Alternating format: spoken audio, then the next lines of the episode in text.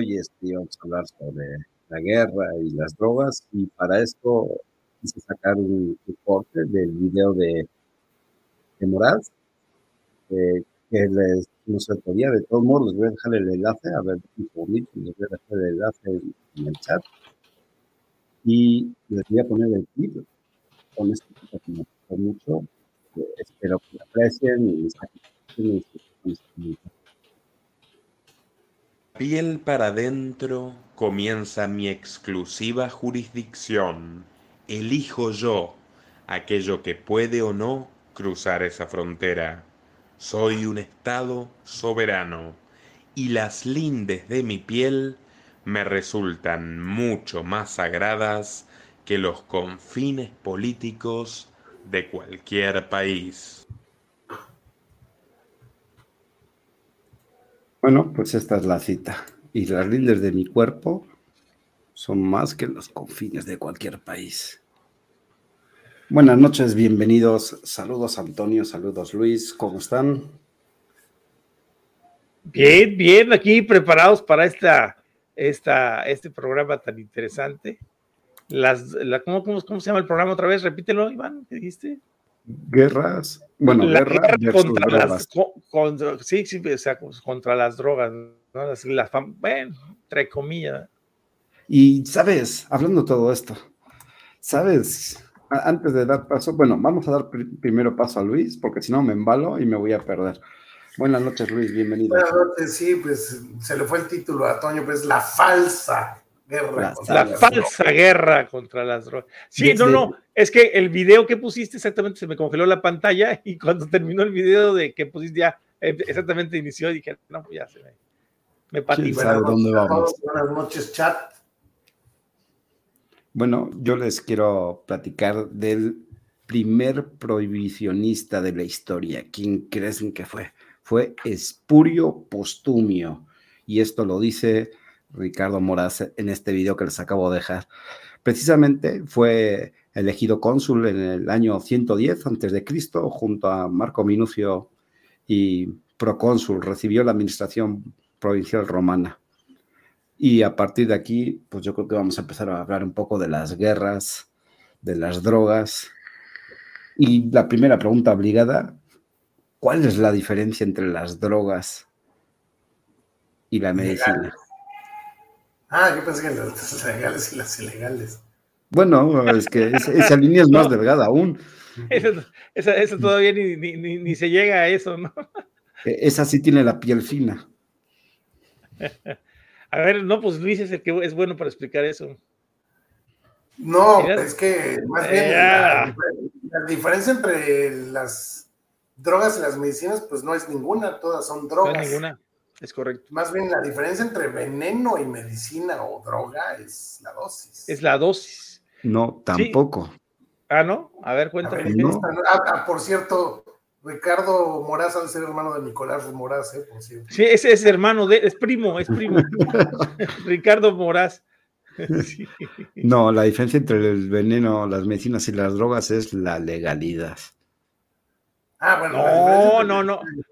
Es la legalidad. No, pero. Oh, Porque hay drogas legales, ilegales, y hay venenos legales e ilegales. Bueno, eso es ahora, pero pues en los 5000 años de existencia del manejo de las drogas, bueno, pues la palabra droga, lo que significa, que significaría, mi querido Iván, a ver, platícanos qué significa droga. Sí, lo que pasa De acuerdo a la etimología. Ah, nosotros les llamamos farmacias en México, pero según yo, en otros países les llaman droguerías. Droguerías, es correcto. Son droguerías. Las farmacias son drugstore. De, de, hecho, de hecho, en España se llamaban, yo, yo conocí las droguerías. ¿Sí? No, y luego en España, que eran bien. No, es cierto. A ver, según la etimología. De hecho, se te nota.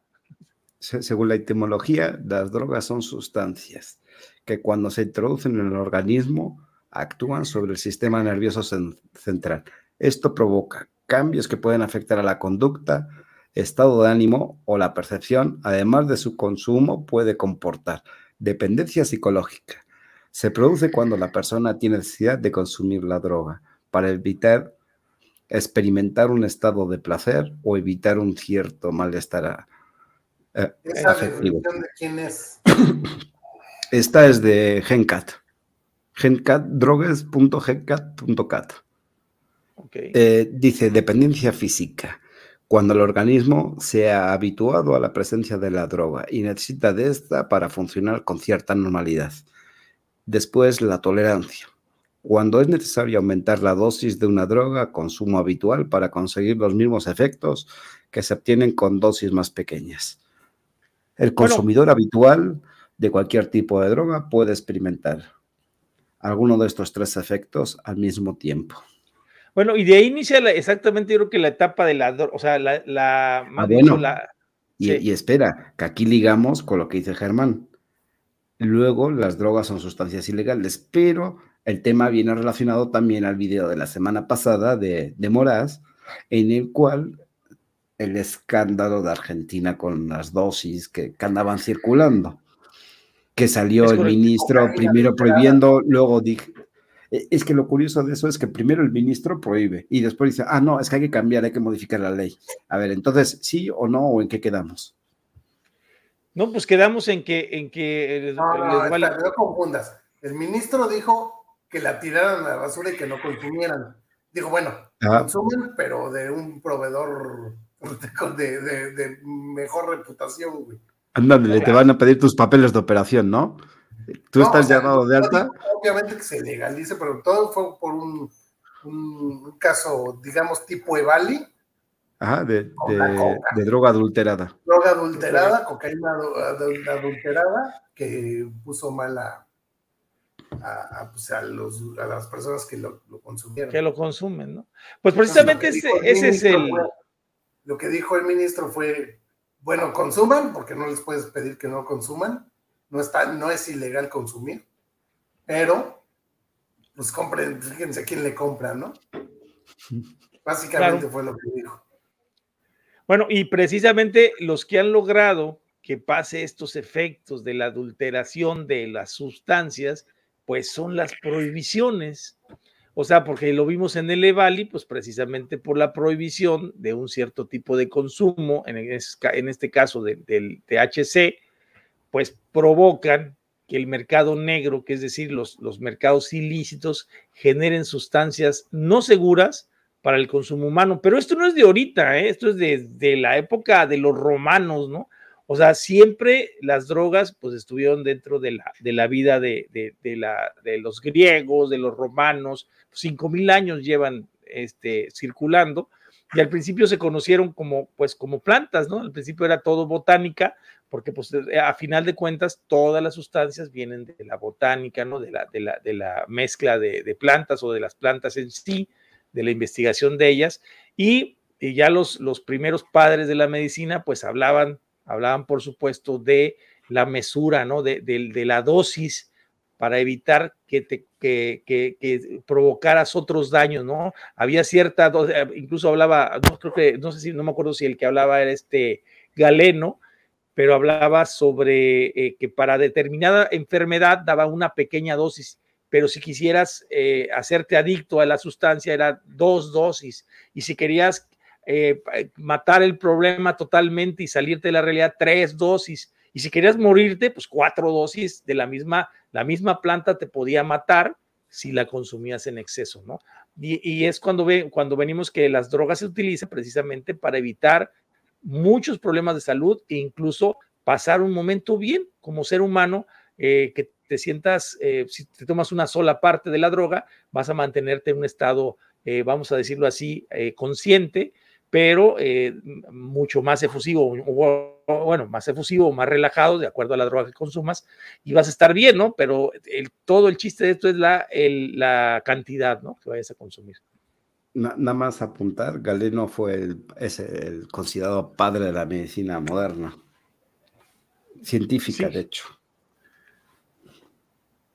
Sí, bueno, también, también cabe, pues, como dice Toño, el hombre pues creció y evolucionó y ha convivido con este tipo de vida porque están en la naturaleza, gran parte de ellas, ya hay procesos químicos que ya hacen otro tipo de efectos Y la mayoría de, los procesos químicos están en los laboratorios farmacéuticos, eso también es. Sí, pues de Merck. Y hablando de líneas de poder, estos grupos de poder, pues lo que pretenden es monopolizar todo. Entonces, o, transferir al mercado. En, América la herbolaria era pues la medicina. Bueno, hay, que preguntar al chat si. de desprestigiar la herbolaria, homeopatía, todo lo que no sea de ellos, de la alopatía, todo es, todo es charlatanismo. Entonces, la herbolaria se ha dejado, se ha dejado de, lado porque pues, no, no, es el negocio de ellos. Y así como quieren monopolizar o han monopolizado la industria de la medicina, pues quieren este, monopolizar la industria, de las drogas recreativas, digámoslo así, como lo hacen prohibiendo. Eh, también preguntar al chat si vieron el video que les dejamos la pasada, la semana pasada, y el video que es el mismo que acabo de dejar aquí, porque ahí es donde explica, por ejemplo, eh, Moraz, cómo empiezan los nombres. Por ejemplo, la etimología que conocemos como droga o la merca sale de, de Merck. ¿Y quién es Merck? Merck es un laboratorio médico, una marca también farmacéutica. Claro. Entonces empezamos a ligar también y vemos que muchas de estas parten este, con que la medicina la recetaba libremente, ¿no? Y quien las consumía abiertamente. Igual, igual, no sé, en España un jarabe para la tos, en, México tal vez este, una Coca-Cola, ¿no? Porque lleva cafeína y cosas muy similares. Bueno, al principio tenía cocaína, incluso tenía coca, ¿no? Tenía, era lo que contenía la Coca-Cola. Pero lo, sí, pero, y también lo curioso de todo es que este, a veces pensamos que esas drogas ilícitas, pues toda la vida ha sido así, ¿no? O sea, pero incluso en la antigua Grecia y en la antigua Roma, por ejemplo, ¿sí? donde estaba pues, el, el, el, famosísimo este, Hipócrates, o en la Roma donde estaba Galeno, pues nos damos cuenta, por ejemplo, de que eh, eh, en en esas épocas, en, esas épocas, este, las drogas estaban permitidas. Incluso muchos de ellos decían, había eh, filósofos que se drogaba, bueno, se, metían alguna sustancia para poder eh, concentrarse más y, hacer grandes pensamientos. O sea que los grandes pensadores están hechos de esa manera. Los grandes músicos muchas veces utilizaban para, para inspirarse este tipo de, de drogas que en ese tiempo como en el 99% de la historia humana, han estado permitidas y solamente desde el siglo pasado es cuando han empezado este tipo de prohibiciones por sugerencias de los propios gobiernos para crear los mercados negros y que el, el, crimen organizado tome esto de las drogas como algo ilícito y obviamente hacer, sacar dinero el, propio Estado, ¿no? Porque el propio Estado se lleva dinero de ese mercado negro, ¿no? eso lo sabemos todos, ¿no? Pero no te olvides, por ejemplo, de lo que anticipamos la semana pasada, ¿no? Que en el Mediterráneo, en la época de, de Postumio, lo, circulaban todos estos religiosos que estaban este, evangelizando y consumían ayahuasca para difundir la palabra del Señor. Bueno, no para difundirla, más bien era para tener una, una conexión extrasensorial con el Señor y poder difundir su palabra, ¿no? Claro, sí, sí. Pero no te rías, Iván, que es cierto. es que no me río, pero. O, se me hace que te, o te metiste ayahuasca, cabrón, ahorita, güey. De, hecho, hay que recordar que muchos de los grandes papas consumían también este tipo de sustancias. Obviamente porque era algo relegado para los más poderosos, ¿no? Alguien con mayor poder adquisitivo, tal vez, o mayor posición social, no sé ni cómo decirlo, sin que oye, sin que se oye mal. sí, no, no, no revisó la llegada del peyote a Europa? Yo me imagino que cuando llegaron a América descubrieron el peyote y empezaron a llevarlo a Europa, así como llevaron pues, otras cosas que ellos no conocían. Pero luego, por ejemplo, también en Perú creo que hay un sapo venenoso que, que lo chupas y también es alucinógeno, no me acuerdo ni cómo se llama. O sea, digo que cada país tiene sus plantitas y sus cosas eh, estrafalarias. Y, y, sus, y sus todos los países tienen sus cositas. Así te sí, sí, sí, no Unos consumen peyote, otros agua, ayahuasca y otros este, chupan otros, otros sapitos. En ese encuentro de los dos mundos, saber qué pasó con el peyote, porque el peyote no lo conocían en, Europa. En Europa. no, no, no. Incluso el, incluso el tabaco, ¿eh? También parece el tabaco está pues, desde, desde Perú, ¿no? se crea y ahí está la nicotina que entra junto con otras sustancias que, como, la, como la cafeína, como que también son drogas y también funcionan para estimular el sistema nervioso, ¿eh? O sea, por eso la idea de, de, de, voy, voy dar este el sapo venenoso del Perú que me quedé con la duda cómo se llama. de dar este tema que es tan interesante porque tiene mucho que ver con el tema de nosotros, que es el, el vapeo de nicotina, que la nicotina es un alcaloide, ¿sí? Y que, y que, y que tiene interacción con el cerebro, ¿no? Y que, e, por Exactamente. E, es de la zona del Amazonas y dice el bufu alvarius o sapo de Río Colorado, una de las 400 especies de ranas mexicanas. No, este no, este es mexicana. Ya, sigue, porque ya me despisté. Sí, oh. ya, ya, ya, le gusta, te gusta, estás viendo sapitos, ¿va? Sí, cabrón, estoy viendo hasta sapo en Sonora que es un nuevo psicodélico sagrado. En serio, en serio. En, el país sale, de hecho. Dice. Besapitos. Dice. A ver, te, te voy a leer textualmente porque si no, el artículo es de, de David Marcial Pérez. Dice: La entrada al recinto más sagrado de Tenochtitlán, la majestuosa capital del Imperio Mexica, está flanqueada por dos rañas sonrientes escupidas en basalto.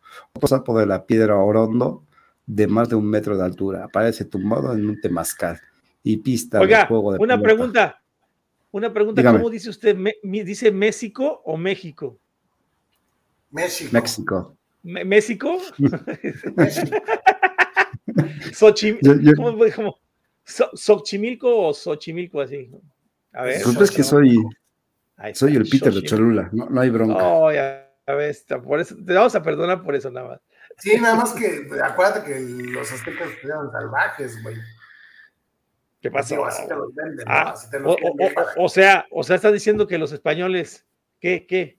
¿Nos llegaron a conquistar o cómo? ¿No sabíamos nada nosotros o qué? No, vamos, a, armar, vamos a armar, pleito, pleito obradorista aquí, que nos pidan perdón, cabrón.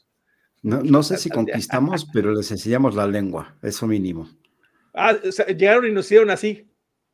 Ándale. ya, ya, ya, tienes a la, ¿cómo se llamaba? Este, a la Malinche. A la Malinche, también haciendo de traductora. Ah, yo pensé que usando la lengua, está cabrón. no, también la usó porque les enseñó la lengua. y ahí, güey, para que nos saque de las dudas. Ya llegó otro que... Buenas noches, señores. ¿Otro que qué? ¿Otro que qué? Otra Edgar que ve zapitos. Otro, otro, otro de las drogas, otro, otro que le gustan las drogas, algo así dijo Luis. Estamos hablando de sapos alucinógenos. Sapos alucinógenos. Sapos, así. Ah, no, no, nunca, nunca, nunca he besado uno de esos, imagínate, Ah, no, pues ya te iba a decir que imagínate una cabeza como Iván, no, pues sí te la imaginas, pero así darle un beso a una cabeza como la de Iván. Esto yo iba a decir. Es que Edgar dice es que se lamen, no se besan. Sí, exacto. Hasta el, día, hasta el día de hoy no he besado un sapo que me haga alucinar. parece que, nos que todos la vimos el sapo, que estamos... No, es que yo me estoy imaginando. ¿Qué se, metieron, chavos, ahorita? Es que me estoy imaginando el sapo erectus. ¿Qué, están vapeando, chavos? Se ve muy, muy, muy estrafalario, man. Sí, yo ya veo hasta sapos erectus, estoy medio cabrón. Buenas noches, Eddie, ah, bienvenido. Buenas noches, buenas noches, Iván. Toñito, mi estimado Felipe, buenas noches, ¿cómo están? Buenas noches, señores del chat. Ya andamos por acá. A ver, dice, estaba leyendo el chat y dice Manolo, tanto el gobierno controla las drogas farmacéuticas como las drogas que se mueven dentro de los cárteles. La CIA, seguro que toda América. Recuerda que la CIA. Vamos para allá, vamos para allá, Manolo, no te apresures. Ay, cabrones, que la. A ver, puta madre, ¿cómo empezamos con la CIA? Porque la CIA es el padre de todo. recuerda que es una organización en principio con financiamiento bastante oscuro, ¿no? vamos a decirlo así. No, pues, sabemos dónde. Eh, no, no, sí sabemos. El, el, financiamiento de la CIA es son las drogas, cabrón. O sea, eso fue el financiamiento. Ese fue el financiamiento y además del financiamiento desde las guerras de, de, de, la parte de Asia, ¿no? O sea, porque de ahí venía la mayoría de las drogas y la CIA se quedó con desde Vietnam, por, bueno, desde antes, ¿verdad? Pero, pero desde Vietnam se empezaron a quedar con los grandes mercados y más que nada la comunicación entre Asia y América para, la, para eh, ya asegurada para la venta de drogas eh, lícitas en Estado, bueno, lícitas entre comillas, lícitas me refiero que la CIA pasaba la droga hacia, hacia América, ¿no? Yo, yo lo quería poner un poco más decente, pero bueno, sí, va así. Y básicamente recuerda que también eh, financiaba al ejército para proteger obviamente su interés y poder recolectar y que les mandaran la droga. De hecho, como dice Moras también en el video, yo vuelvo al video porque me voy a basar mucho en el video, de cuando mandan a Miami dicen que una tolerada y las incautan, ¿no? Y decían que venían custodiándolas y de esa droga todo salía a las calles y no se incautó ni un solo gramo. Sí, sí, sí. Hablamos la semana pasada, ¿no? De, de, el gran Rus, ¿cómo se llama este? El, abuelo de Roosevelt, pues eh, fue uno de los, de reyes de de del opio, este, a finales del siglo XIX y fue uno de los grandes pasadores de opio hacia la costa este, donde todas las universidades y todos los centros de estudio, de investigación que se hicieron en ese lado de Estados Unidos, fue financiado con el opio, ¿eh? O sea, no, acaba, acaba. Y yo te voy a rematar con una pregunta. Y, pues bueno, pues quiere decir que parte de la investigación y todo ese tipo de, de, o sea, imagínense que ellos mismos financiaban las investigaciones de todo, ¿no? Entonces, obviamente, ellos colocaban a las drogas donde ellos quisieran y fueron la manera de empezar a, prohibir las drogas eh, porque hacían daño, cuando en realidad ellos lo estaban trayendo del mercado negro para poderlo ofrecer eh, y ganar, ganar grandes sumas de dinero por parte de, del crimen organizado, que eran ellos mismos, ¿no? A final de cuentas, o gentes colocadas por ellos. Sí, básicamente. Y, y recordemos también que el crack, por ejemplo, fue algo diseñado y y ejecutado por, por la CIA, ¿no? Que básicamente es el residuo que queda de, ahora sí, del cocinado. Esa era para los negros. Sí. Bueno, ves que lo vendían en los barrios de los negros, este, para experimentar y, ver qué onda, qué pasaba, ¿no? Y es, hasta, ya es hasta estereotipo que el, negro es consumidor de crack. De crack, de piedra, sí, correcto. No, pero pues no hay, no hay muchos, porque por ahí alguno decía que el guardia del metro le decía, oye, ¿y en esa madre se puede consumir piedra? Refiriéndose al vape. Ah, sí. No, está pues La, la, de San Luis Potosí, ¿no? Decía que le metían de todo.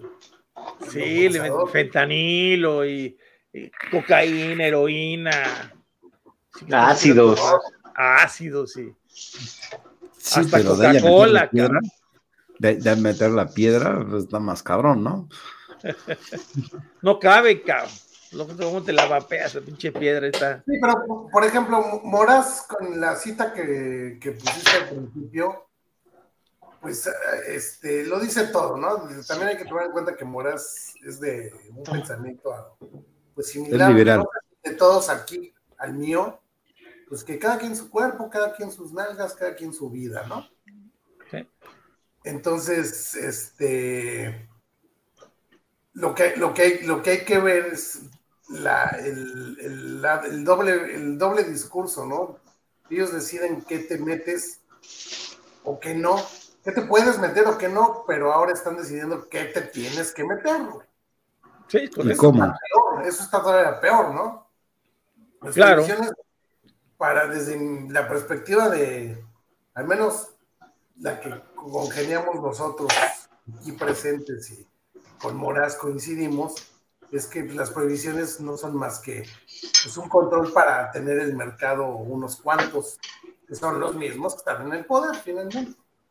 Lo que acabas de decir, la CIA, todo ese pinche desmadre está hecho y diseñado para ellos tener control sobre esto. Yo a veces, ¿Qué le- comentado a Toño, yo a veces pienso, eso ya es una teoría muy loca, pero no, no siento que esté tan alejada. A veces pienso que todo el show del, de los sicarios y de la violencia que hay en el narco es un, es un teatro para tener una barrera de entrada a la gente y la gente le dé miedo entrar a ese negocio. Eh, ¿Estás Claro. hablando del aguacate? ¿Por, por qué prohibieron la importación y Es que subió? también, o sea, vamos a lo mismo. No es la primera vez que lo prohíben, o sea, Pero lo prohíben eh, por eh, algunas- porque amenazaron a un funcionario, ¿no? Eh, gringo. y, y- y también porque se especula que obviamente a través del aguacate se, se maneja también el narcotráfico. Lo que pasa es que en el caso del aguacate, eh, quienes controlan la zona eh, ¿De de mayor producción, exactamente. De hecho, hay, hay una situación fuerte que incluso está pegando con la parte de limón, porque la gente, cuando empezó el, cuando empezó el alza de los precios del aguacate, y empezaron a darse cuenta que los gringos consumen cerca de 40 millones de toneladas Pero De al menos les, les tocó la prohibición después del Super Bowl, ¿eh? Que es cuando más Bueno. aguacate se consume. la gente comenzó, la gente comenzó a, eh, a producir aguacate en Michoacán, y de hecho, quienes tomaron los campos de aguacate fueron los narcos. Y, evi- y- y lo que está pasando ahorita en, en Michoacán es que están obligando a la gente a sembrar aguacate y ellos se están quedando con la lana. Bueno, Esa es la a mí cuestión. este me, me suena el discurso oficial para justificar la prohibición, precisamente. Para Eh, justificar la No prohibición. no. no dudo que los mismos empresarios del aguacate estén metidos en otro tipo de negocios. Sí, también. Probablemente, probablemente el pleito venga por ahí, ¿no? Que se están metiendo en el negocio que no deben. Que se quedan en el aguacate. Mira, esto, esto del aguacate, ¿cuánto tiempo tiene? ¿Cinco, seis años? ¿Te gusta? No, güey, en los ¿Más? 80, 90 había veda del aguacate mexicano allá, güey. No, no, claro, claro, pero me refiero que, que se ha estado viendo esta parte en Michoacán fuerte con el aguacate como cinco o seis años. Sí, A, mí, a mí me, más, A mí- a lo mejor un poco más. A mí me tocó en la famosa guerra contra el narco eh, de Calderón eh, ir a visitar algunos bonitos pueblos de Michoacán como Antunes y Apatzingán. Y realmente la gente que me tocó visitar, que eran eh, campesinos y gente que pedía créditos en las cajas solidarias, estaban amenazados si no, si no sembraban aguacate, hermano. Y les pasaban la cuota a cada rato. Un derecho de piso, básicamente. No, no, no, es que Michoacán, incluso lo, lo, lo, lo denunció en aquel tiempo eh, el doctor Medel, Medel le se llama, no, Medel, ya, No. ya estoy hablando de No, no, él diga es el Medel. toscano Mirel. malo. Eh, Mireles, toscano malo. Mireles, Mireles, Mireles. Eh, eh, lo, lo denunció él que, que incluso en todos los poblados todo tenía un costo, ¿no? O sea, la tortilla, un peso de cada, de cada kilo de tortilla, eh, dos pesos del kilo de carne o diez pesos del kilo de carne, todo lo que vendieran ellos estaba manejado por los narcos, ¿no? Y este, y, y- incluso yo llegué también bastantes veces a Michoacán y, me tocó escuchar así de, de voz de la policía judicial que realmente los campos que, que, que, que iban y ustedes veían la televisión que los cegaban y los quemaban y todo el rollo, pues en realidad eran los que no pagaban la cuota, ¿no? De, de- de- no le pagaban la cuota al Estado para hacer la producción de marihuana. Y eso lo digo así con todo abierto y sí está muy tremendo, la verdad. Y es cuando nos damos cuenta que realmente el Estado es el que está manejando los cárteles y lo vemos en todos lados. O sea, realmente por eso decimos y no es al lo- han- Toño. y, No es y- al y lo, han- revés. no- lo han- ¿Cómo? ¿Que los cárteles manejan al Estado? No, no, no, mira, no, el Estado ya en sí, incluso cualquier político ya que ves ahora, estamos pensando y lo piensas de inmediato que está metido en, al- en algún negocio turbio, ¿no? sea como sea, el mercado negro de algo, ¿no? Porque siempre ya, ya vemos al político, ya vemos al, al, este, al diputado, al senador, a ese- que están metidos en muchos negocios sucios. Ah, digo, no puedo generalizar, no, creo que todos, pero, pero sí bastantes, ¿no? Bastantes, incluso llegan al poder de esa parte, ¿no? Y de eso se trataba el tema de hoy. O sea, el tema de hoy se trataba de que en realidad las drogas mm, hasta el siglo XIX no fueron prohibidas, incluso llegabas a una droguería y podrías comprar opio para el dolor, o podrías comprar eh, coca, o podrías comprar, eh, no sé, X o Y, eh, no sé, ¿cómo se llama la otra? El, amapola, o puedes comprar X o Y flores o, plantas curativas que, te provocaban. Es correcto. Y que, y que, aparte te ayudaban a soportar dolor, por ejemplo, eh, y vemos hoy en día, incluso ayer salió un documento, se lo mandé a Iván, en, en el New England Journal of Medicine. que lo ponga? Sobre, pues, no, no, está muy largo, pero se los, se los, se los resumo. O sea, incluso, o no sé si Eddie, que es, psicólogo, y yo creo que le, sí, sí leíste el documento, Eddie, que te mandé, sí. Sí. no? sí ah, bueno, pues más o menos. Incluso está muy interesante porque habla de la supresión del dolor para lo que se usaban las drogas y cómo vemos hoy tendida a la gente sufriendo por estas prohibiciones ridículas que, y, que, y que a mucha gente le quitan la oportunidad de vivir sus últimos días con algo de decencia y, y, alejados de un dolor a lo mejor insoportable por, por la doble moral de decir es que eso es, eso, eso es una droga ilícita, ¿no? Cuando a mí me está quitando el dolor y me, me, me va a llevar a una mejor muerte o una muerte más tranquila, ¿no? Pero a ver, si, si tienes algo que decir del documento, Edith. Ok, voy, voy a, me voy a ir un poquito más atrás. Ah, porque les, quería Contar, les quería contar una historia que yo viví precisamente en Michoacán. A mí en Michoacán dos veces me cercaron los malosos, Porque cuando yo fui, la zona de Apatzingán estaba de veras bien caliente. Apatzingán y Antunes fue exactamente a donde yo fui, que es donde hubo la mayor parte de masacres y todo este despapalle. Te estoy hablando que saliendo del hotel, yendo de Apatzingán hacia Antunes, a la entrada de Antunes, literal, cuatro o cinco camionetas con gente de armas largas nos detenían para orillarnos para preguntarnos a dónde veníamos, porque obviamente no traes placas del estado, pero como veníamos con gente de ahí, pues ya se conocían, y si era así de déjalo pasar. Me tocó ver, o sea, me tocó ver camiones, camiones gigantes pero sí, pinches camiones, custodiados por la Policía Federal. O sea, por la Policía Federal. O sea, era impresionante. Incluso cuando llegamos a la zona de Antunes, que era una zona en su momento de, cítricos y sandía, los obligaban, los obligaban a transportar droga, ¿no? De hecho, la, la gente de los poblados nos decía, ¿sabes qué, güey? Pues es que yo aquí tengo que obedecerle a la gente que nos está manipulando, ¿no? que en ese entonces eran los famosos caballeros templarios y que traían un desmadre con la familia michoacana, pero en realidad quien los estaba protegiendo era la Policía Federal. Correcto. Eso a mí, a mí nadie me lo va a contar, yo lo vi, ¿no? Ahora, voy respecto a la parte del documento y, algo que es bien interesante. A lo mejor nos vamos a meter en política, ¿eh? Aclaro. No, pues claro. fíjate cómo a través de este control obligan a la gente, y, eso es algo que yo platicaba ayer con alguien, a través de este control de la supresión de, drogas y del dolor ajeno, obligan a la gente a, manejarse a través de, de, las emociones.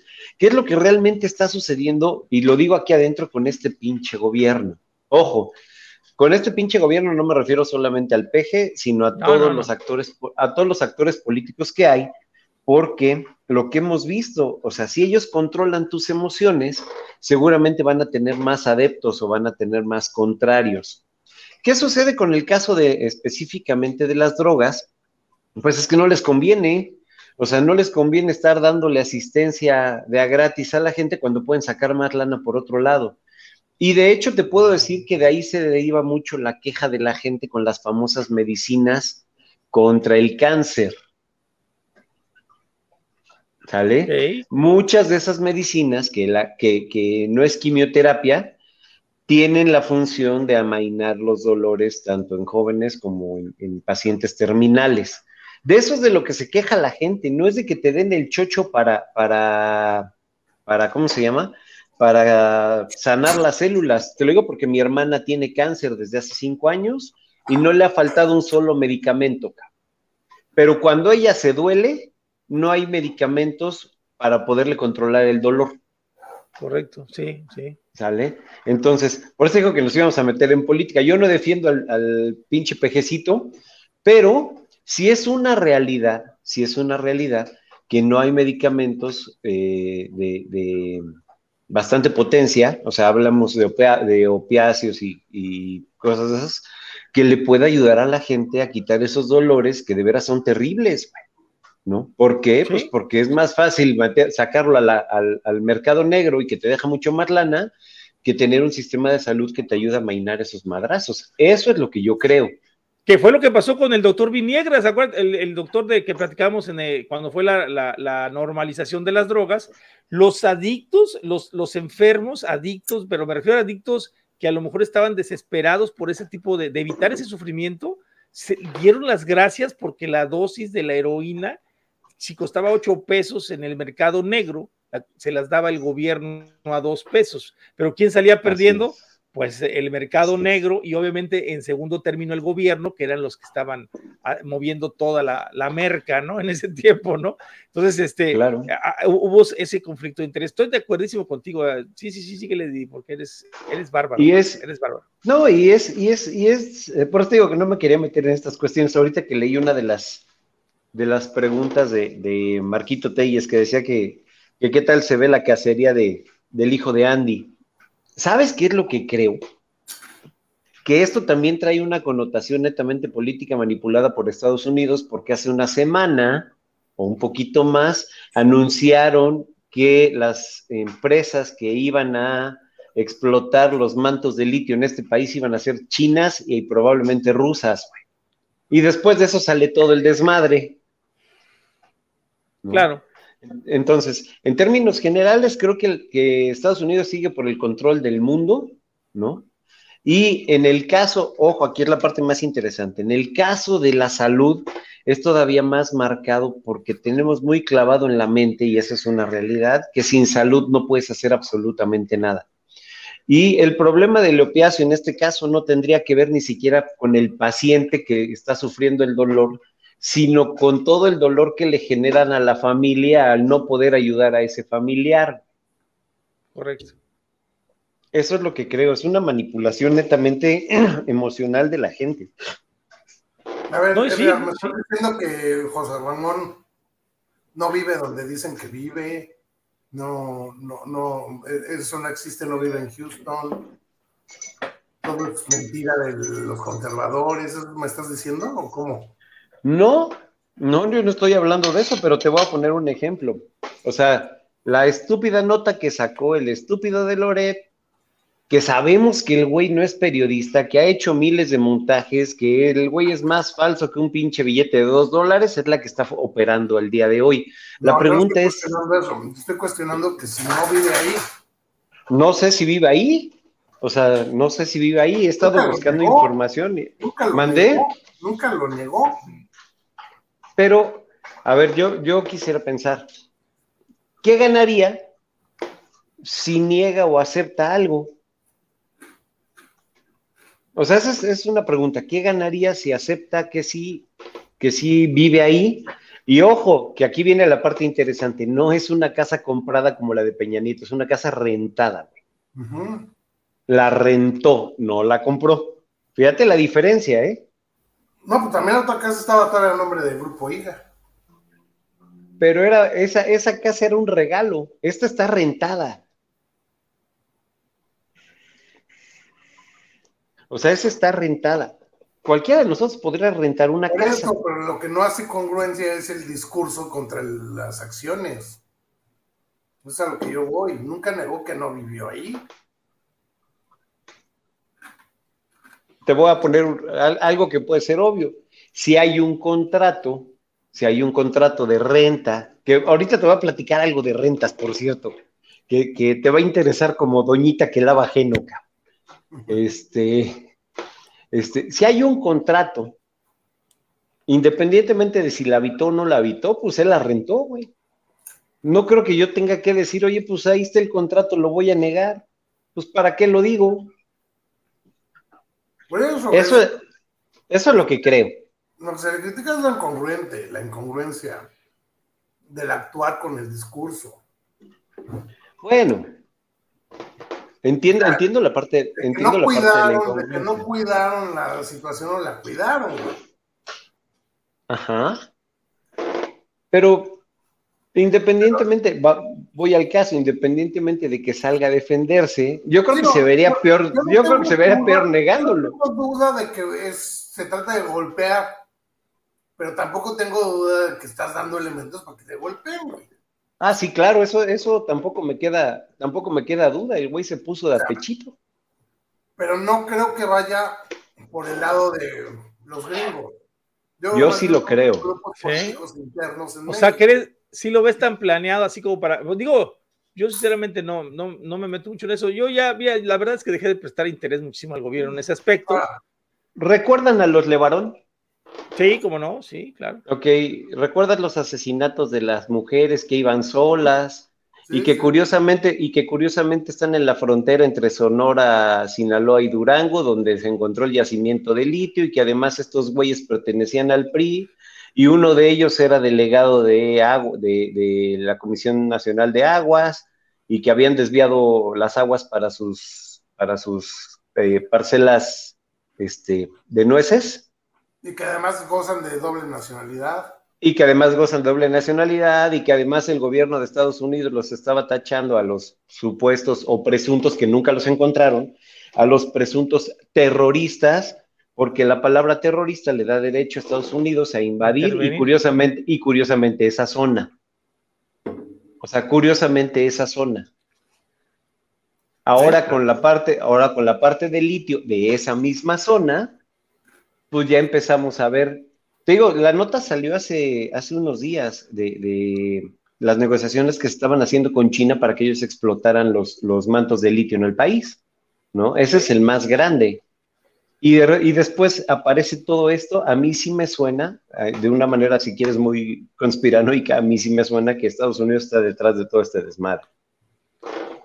No, pues es que si, si va a estar, va a estar, ¿eh? No necesita mujer de mucho. No, claro. ¿Y tú crees que lleguen a bloquear? Hemos, visto y detectado que este güey, de tu, tan idolatrado AMLO, está al servicio de la elite, güey. No, eso es un hecho. ya lo demostró en la ONU, incluso. Claro. No, no, no, yo creo que todo, a final de cuentas todos los gobernantes en, cierta manera, eh, más o menos, pero todos están mezclados con la élite. Incluso acuérdate lo que dijo el Saye Loriel, ¿no? De, de, Uruguay, que cuando le dijo Luengas, le dice, oye, ¿y, qué, personas de, de, los que van para candidatos están, están vendidos a esta élite, ¿no? Porque, por ejemplo, dijo AMLO ganó no, cuando te digo que son todos, los todos, son todos, o sea, no hay uno que no. Izquierdas, derechas, centroizquierdas, derechas, de todos lados están, están manejados por esta élite, que al final de cuentas son los que manejan las drogas, porque lo hemos platicado, todos los negocios tienen que ver, el, el tráfico humano, el tráfico de armas, este, el tráfico de influencias, el tráfico, el tráfico de esto, porque platicamos, por ejemplo, el litio que puede entrar ahí. Incluso yo sé que México tiene un yacimiento muy grande en el norte de uranio y que está dentro de, las fronteras mexicanas y que no se dejó utilizar desde, desde, desde los tratados de Bucareli, no se dejó utilizar ese uranio. Y obviamente sabemos que Soros también maneja parte de esto de las drogas, lo hemos platicado, que maneja la, migración de, los dos lados, ¿no? Tanto pro como contra. Entonces nos vamos a dar, nos vamos a dar cuenta que esta gran élite, pues son los que en el caso que del tema que estamos tratando, que son las drogas, son los que han movido todo esto, ¿no? O sea, desde siempre, ¿no? Bueno, y sobre todo desde el siglo XIX, que fue cuando se empieza a hacer las grandes fortunas de los Rothschild, no porque no haya antes, ¿no? Pero que se empiezan a manejar las cosas bancarias, el, el poder de la guerra, el, hecho de, digo, pues, de tantos, tantas cosas que hemos visto de las familias de la élite mundial, ¿no? ¿Te, claro. acuerdas cuando platicamos el, tema de la caravana humana? Sí, sí. Eh, pues volvemos a las mismas, también era algo manejado, algo este, para llamar la atención, pero en realidad era un tráfico, ¿no? Claro. para, eso lo, para, eso lo, ocuparon George Soros, y de hecho, de hecho lo, lo, sacó esta, esta reportera, perdón, esta doctora en, ciencias sociales de la Universidad de Washington, no recuerdo el nombre ahorita, pero, pero ella dice, al final se dio cuenta, ella estaba financiada por la Open Society y al final se dio cuenta que era lo mismo, o sea, que el mismo Soros financiaba los grupos pro migrantes y los grupos anti migrantes. Él financiaba los dos, como vemos en el caso, pues es la doble moral que platicamos del gobierno en el caso de las drogas ahorita, ¿no?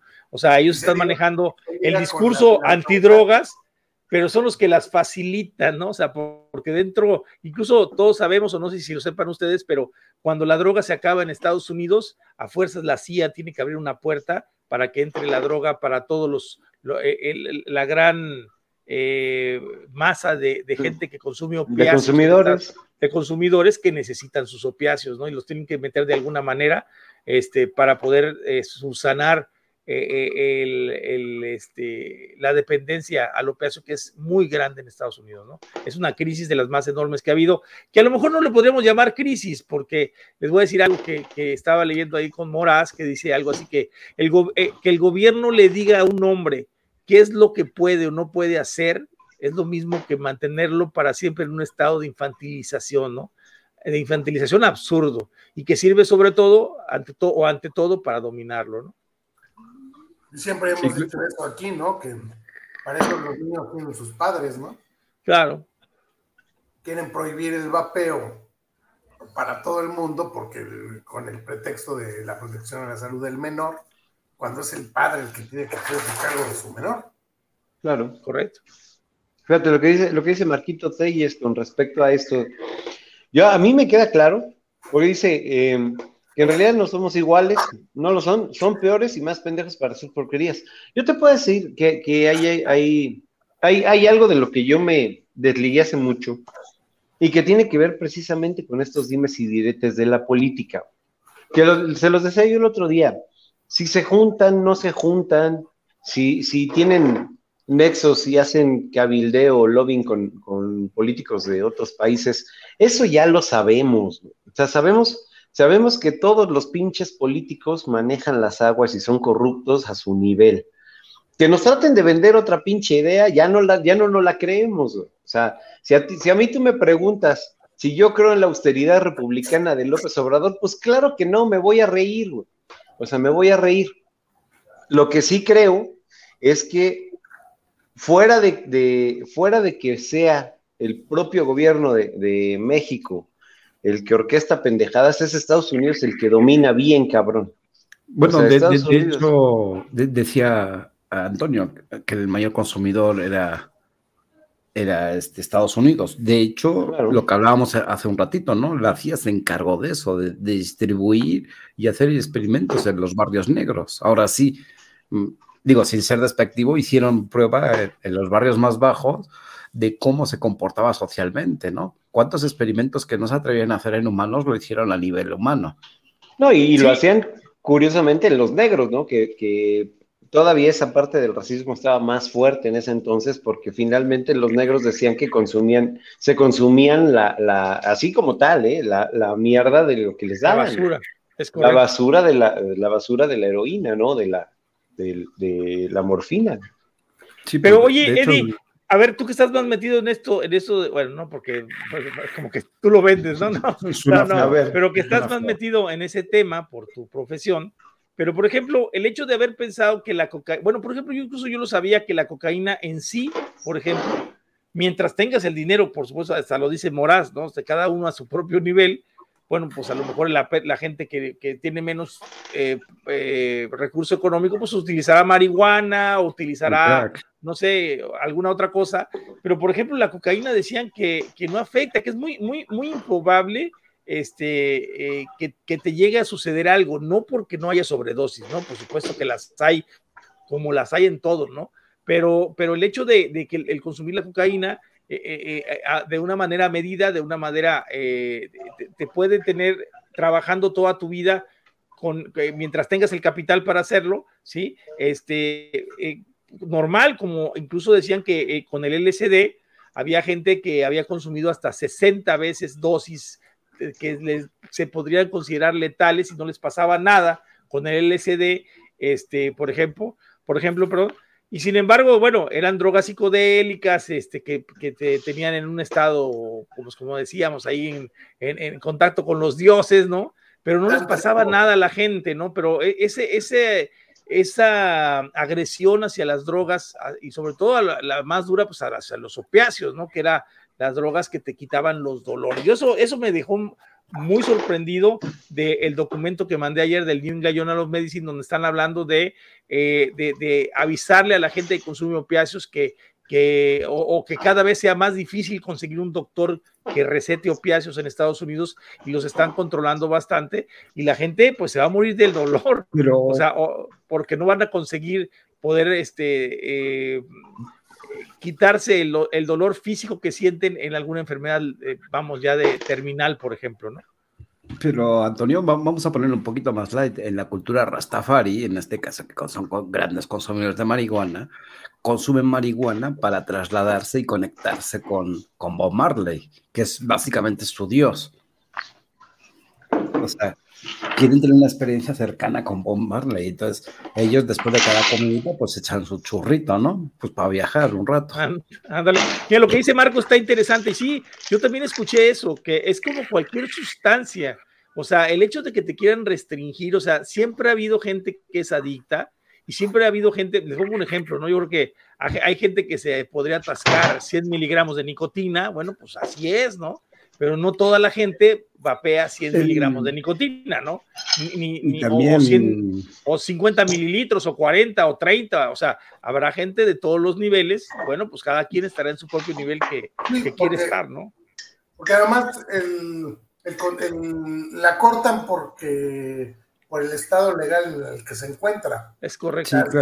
Si fuera legalizado, pues tendría los mejores controles de calidad, Claro, claro. Los costos de operación para traficar este tipo de drogas eh, eh, son elevadísimos. Es lo que apuntaba Morad, ¿no? Que, él piensa que en la actualidad la coca que se consume es de mucho peor calidad que la que se consumía antes, por el tema de, las prohibiciones, ¿no? Obviamente, y, y, a cuanta peor calidad, mayor volumen y mayor ganancia. Pero esto y además no sé por tu grapita de coca marca Los, los gastos de operación, los gastos de operación, tanto para la fabricación como para el transporte de, de ese tipo de sustancias por la, la, ilegalidad, es altísimo. Fíjate que alguna vez me tocó, estando en Bolivia, la zona, la zona que más, que más genera cocaína es un lugar que se llama Cochabamba, y no te dejan ni siquiera acercar, ¿sale? Pero curiosamente todas las cholitas Todas, ojo, todas, siempre traen una bolsa como de este vuelo, así, llena de hojas de coca con, con ¿cómo se llama? Pero es para la altitud, para que no les dé mal de alturas. Es que a esa, a esa parte voy, exactamente a esa parte voy, porque yo estuve durante mes y medio consumiendo hoja de coca y te regula la presión, te quita los mareos, yo creo que el gran problema tiene que ver con la sobredosis. Es correcto. Sí. Y de hecho, Freud, es otro efecto. Freud lo utilizaba para sacar a la gente de la depresión. Eso fue lo que investigó el güey, que con dosis pequeñas de cocaína, incluso la diluían en agua para tomársela, ¿sale? No era, no era esnifeada. Este, se daba cuenta que había una, una mejoría en el estado de ánimo de las, de las personas. Después encontraron que la parte de la sobredosis, pues es la que genera estos efectos de, incluso de que se te trabe la quijada y todo, pero viene la parte más gruesa. El problema no tiene que ver exactamente con la sustancia, sino con todos los químicos añadidos que trae, amoníaco, ácido sulfúrico, gasolina, aceite, sí, claro, como, como desprenden la sustancia de la planta, ¿no? Claro. O sea, o sea, esos son los, esos son los costos y, el problema de la muerte. O sea, no te, te, voy a poner el mismo ejemplo a razón del tabaco. No te va a matar la nicotina, sino todos los químicos añadidos que le ponen al tabaco entre saborizantes, conservadores y la chingada para que te lo puedas fumar y, dure en, en, vida en aquel un buen. Claro. Sí, sí, sí, pues es, el amoníaco, los aromas, eh, eh, este, endulzantes, chocolate para que se haga más, más, más adictivo, los conservadores, los fertilizantes que le ponen a las plantas, o sea, todo eso pues obviamente afecta a ti como, como consumidor y eso es lo que mata el tabaco, ¿no? No la, no la nicotina, ¿no? ya no sé si hablaste del artículo de, de este del New, New England Journal. ¿Hablaste esa Sí, pues, pues a profundidad, es que no hay tanta profundidad, estamos hablando ahí de, de, que ¿no? están tratando de recortar en Estados Unidos este, ese, ese, e, e, esas, esos médicos que recetan drogas, o sea, están tratando de recortar los opiáceos, o sea, porque hay una, hay una crisis de opiáceos. De hecho, la crisis lleva desde los 80. Yo me acuerdo que no hay una crisis enorme en Estados Unidos. Sí, pues sigue habiendo y es la misma que ha habido yo desde entonces, ¿no? ¿Por qué? Pues bueno, porque como dice Eddie ahorita, hay mucha sobredosis, cabrón. Pero, por ejemplo, o sea, bueno, por ejemplo, incluso con otros tipos de pastillas o de abuso, por ejemplo, como el aloperidol, como el fentanilo, o sea, como muchísimas pastillas que la gente ya está abusando por el dolor y que, como dice, siempre, siempre es el mismo, el mismo concepto. La sobredosis es lo que causa el, eh, Tú puedes vivir con fentanilo a lo mejor toda tu vida, ya ves Marcos Mateluna, cuántos años duró con fentanilo por los dolores tan enormes que tenía y lo hacían ser una persona normal con el fentanilo, o sea, él no vivía alucinando, ni, no, o sea, él vivía para poder vivir su vida normal y poder trabajar y que no le doliera, o a veces, les pongo un ejemplo, yo uso mucho ibuprofeno, bueno, pues el ibuprofeno te sirve para lo mismo, nomás que si todavía no, no te causa adicción, ¿verdad? Pero, pero si me voy un poquito más arriba, ya con fentanilo, como la peridol o con otro tipo de, de, de, pastillas para el dolor, bueno, pues voy a, voy a crear esa dependencia, pero me voy a sentir bien. Y si vieran, por ejemplo, en el caso mío, que yo tengo diabetes, y que llega un momento en que te viene la famosa, este, eh, ¿cómo se llama esto? Que te viene la, ay, se me olvidó el nombre, se fue el nombre. Neuralgia. Eh, las neuralgias, que te vienen dolores de espalda muy fuertes. Es un dolor, chicos, para que tengan una idea de lo que son la, neuropatía diabética, es un dolor constante. O sea, no es, es un dolor que en todo el día completito no se te quita ni de día ni de noche, o sea, todo el día estás con un dolor constante, pequeñito, pequeñito, así, así nada más suavecito, ¿no? Entonces, por ejemplo, yo tomo, en ese caso, tomo pregabalina para que, para que me nivele y me quite el dolor un poco. Me quita el dolor, pero no la molestia. Entonces, ese tipo de. Me, acabo de acordar la, la oración del niño Dios, que me acompañes de día y de noche con tus palabras. Sí, no, es que es, Ahora, eso, eso, que me pasa a mí es, yo estoy en el inicio de la neuropatía. Me imagino la gente que tiene neuropatía de años, o sea, los dolores que deben de sentir en las piernas, en tipo, casi te, te duelen las piernas, los músculos, o sea, y todo el día estás sintiendo, ¿por qué te van a poder evitar que te tomes, no sé, un aloperidol? O bueno, lo que puedas tomarte algo para el dolor, o sea, porque, ah, porque no quiero que te drogues, porque quiero que estés consciente, pues porque voy a estar consciente si me siento de la fregada con mi dolor, ¿no? O sea, ¿por qué lo tengo que tener? Porque tú me lo dices, ¿no? O porque está prohibido y lo tengo que conseguir en el mercado negro para que salga más caro, ¿no? Y que ganes más. Y en el caso de las neuropatías que no son focalizadas, Toño, yo por ejemplo padezco de eso, de repente me dan, es, les voy a platicar, o sea, a mí las neuropatías me dan a, nivel de las articulaciones.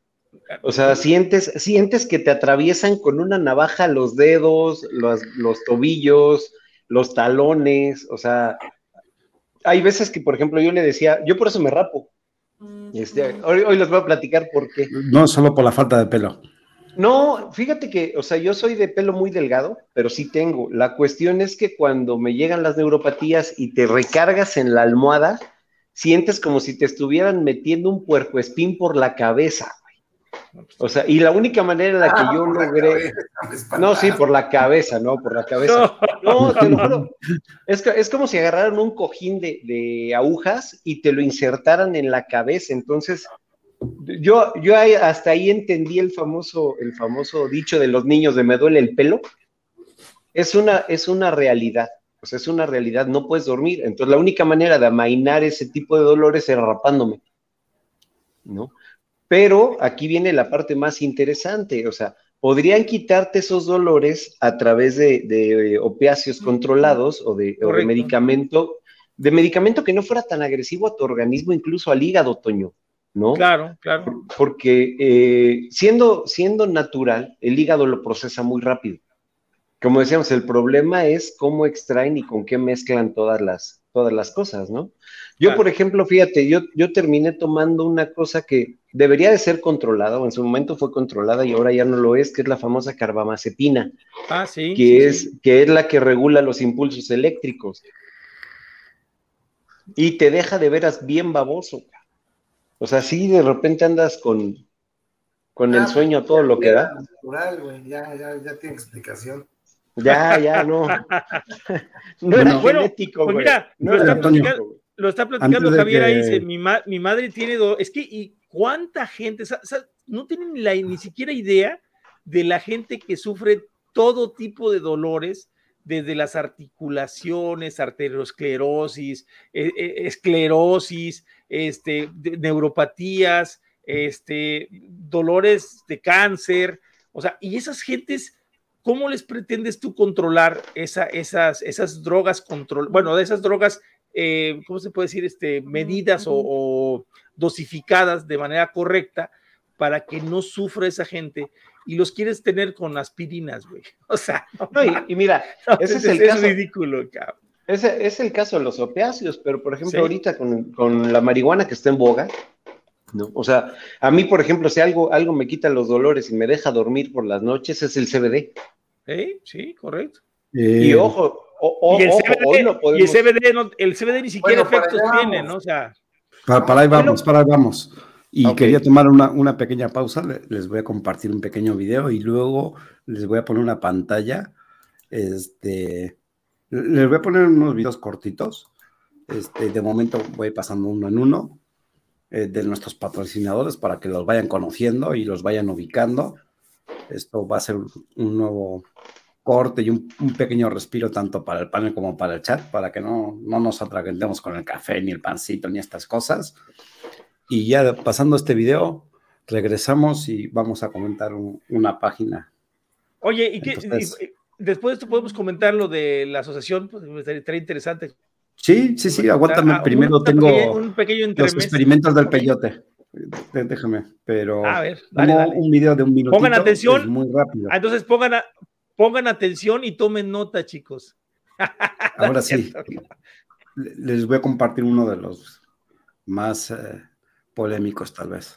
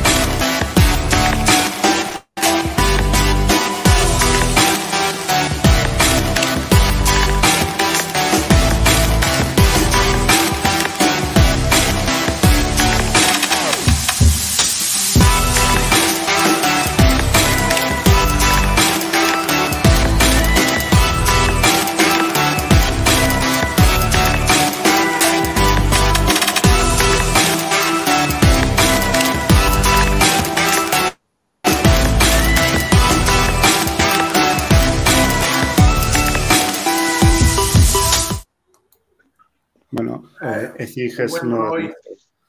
¿Perdón? El buen Roy. El famoso Sí, eh. Roy Armenta. De, de hecho, es uno de nuestros patrocinadores, a pesar de que no, no salga en, en la barra de arribita, ni en, ni en los banners publicitarios, pero ahí está. Este, Está curioso pues, este cuate, Toño, no te he platicado yo esto. Este cuate nunca fumó, güey. Vapea sin nicotina. Todos Claro. los hace con un ego y no le da el golpe, cabrón. O sea, no se lo pasa de la boca, güey. Y aún así hace la cantidad de vapor para echar esas, esas, No. esas nubes, güey. No, cuando hace trucos, Oye, cuando hace trucos tremendo- con un pod. Y lo tremendo es que yo fumé y nunca hice, y nunca hice estas madres, güey. Bueno, se, se- se ve medio raro, pero aquí está el, el experimento del peyote. No sé por ahora, ya. ¿Tú, tú, tú, eh, ¿tú oíste de este caso, Edgar? No, pero ahorita les voy a platicar una experiencia que tuve. ¿Han ido a Real de 14? Este doctor, este doctor es, ¿cómo, cómo lo explico? Yo sé de él porque es tío abuelo de un primo hermano mío. O sea, finalmente es, es que ya ni siquiera, ya no están casados sus papás, pero el, el papá de él estuvo casado con la hermana de mi mamá.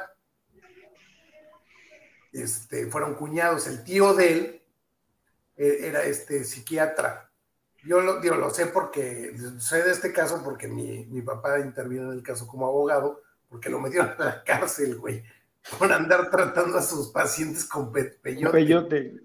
Entonces era, era tío de su concuño, digámoslo, en ese momento. Entonces era, era un psiquiatra, pues estábamos hablando del finales de los 60, inicios 70, ya sabes, a, a Vándaro, Woodstock, Sí, sí, sí, sí, sí. Oscuro, y este güey, pues, este, como Fíjate que psiquiatra, se puso a, a yo-. Gracias a, gracias a eso. Adelante, cabrón. Claro, gracias a eso voy a argumentar en mi defensa que cualquier droga que me haya metido al cuerpo fue netamente experimental. Es correcto, claro. Bueno, les, les voy a dejar el enlace en el chat, creo que ya no es necesario que... Y, y me, y me acordé de, y me acordé de él por, precisamente porque estabas comentando de Freud, que experimentaba Sí, claro. con cocaína y todo. Sí. Pues, No, Fíjate que Los grandes psiquiatras y psicólogos han experimentado con, con- con sustancias, ¿no? O sea, digo, está- ahí está, por ejemplo, el LSD que se experimentó para, para, para- pa- por ejemplo, en el caso de los, en los 60 pues lo vemos, a- incluso hay un caso famosísimo que me sorprendió bastante saberlo, incluso yo creo que hoy, hoy le doy toda la razón, no, no por las bombas, pero el famoso Una Bomber que experimentaron en, en el proyecto eh, para, la, para la investigación de los interrogatorios de la CIA en las universidades de, de, de, de Cambridge y de Oxford, creo que también era, este, y experimentaron con LSD, con los psicólogos de la época, eh, y, y, a los estudiantes los, los, tronaban y les metían el LSD para que alucinaran y los, y, los, y los sometían a interrogatorios durísimos donde les bajaban la autoestima y los quebraban. Este, y fue el caso de este famoso personaje, Luna Bomber, este, que al final hizo su declaración en contra de la, de la revolución de las máquinas o de la revolución, de la, en contra de la revolución de la revolución industrial moderna, ¿no? Algo es así. para otro tema, güey, Pero Está- está, está la- cabrón, ese tema está, está- cañón, ¿eh? el manifiesto de ese cabrón. El no manifiesto, el manifiesto. Es la increíble. porque famosa aparte droga de lo- la verdad, ¿no? la- sí, no, y aparte, espérate, que, que, que lo que salió, lo que dijo en su manifiesto, siendo un matemático que tenía todos los títulos y doctorados, el cuate este, o sea, era un- eh, eh, todo lo que dijo salió cierto, cabrón, o sea, eso es lo más tremendo, y está en la mames. cárcel por haber dicho su verdad. los del- la gente del chat, si les gustaría tra- que El tema ese de Luna Bomber. Sí, Bueno, está muy bueno, man. Déjenme que les platique mi experiencia. Alguna vez fui a Real de 14, he ido tres veces, pero solamente una, solamente una fui a meterme un viaje. cabrón. Y la neta, yo, yo nunca he consumido drogas de manera frecuente.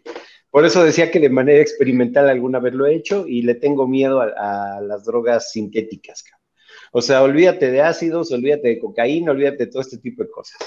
Pero por alguna razón, alguna vez me fui a trabajar ahí cerca de Matehuala, bueno, entre Matehuala y, Nuevo León, en un pueblito que se llama Doctor, Doctor Arroyo, si no me equivoco, se debe de llamar el pueblo.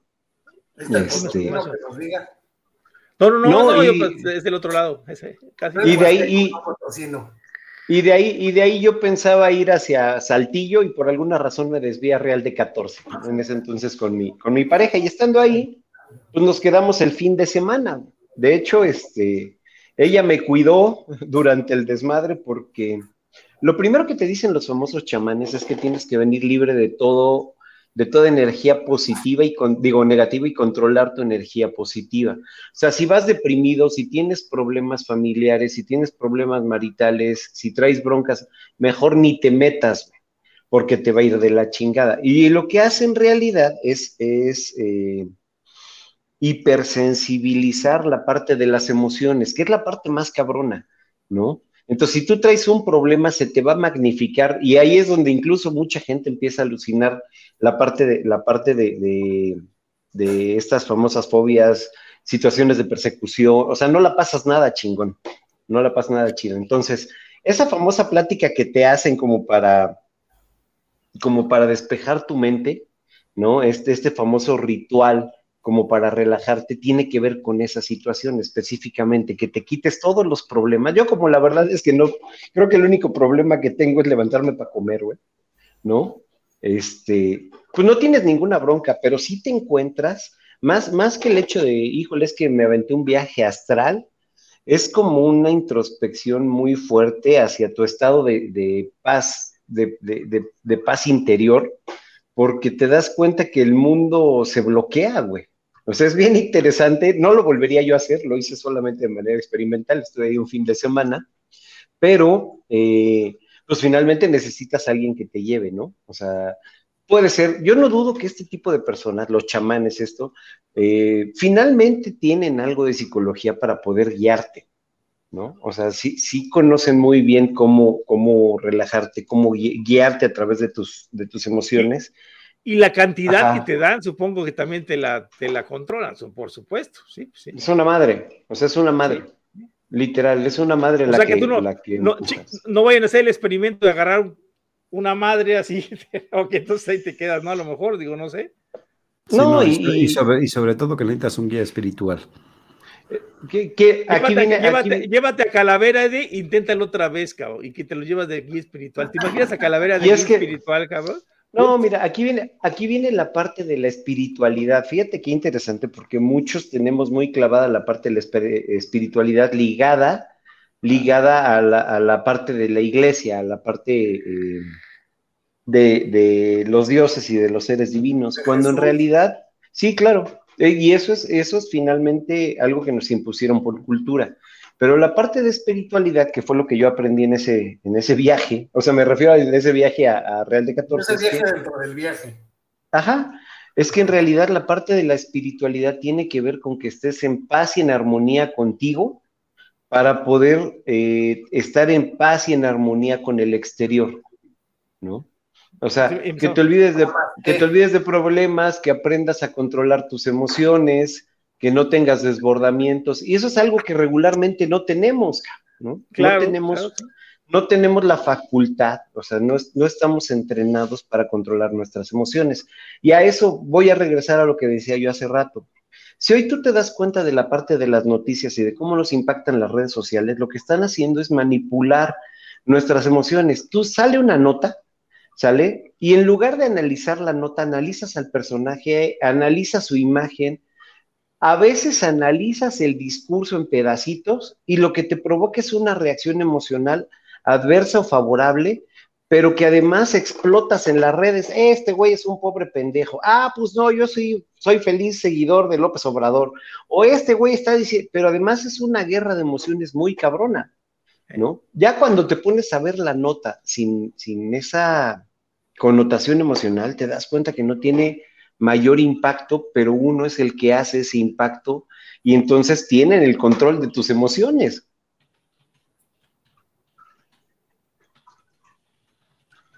Pues el peyote es eso, ¿no? Es un hongo alucinógeno, ¿no?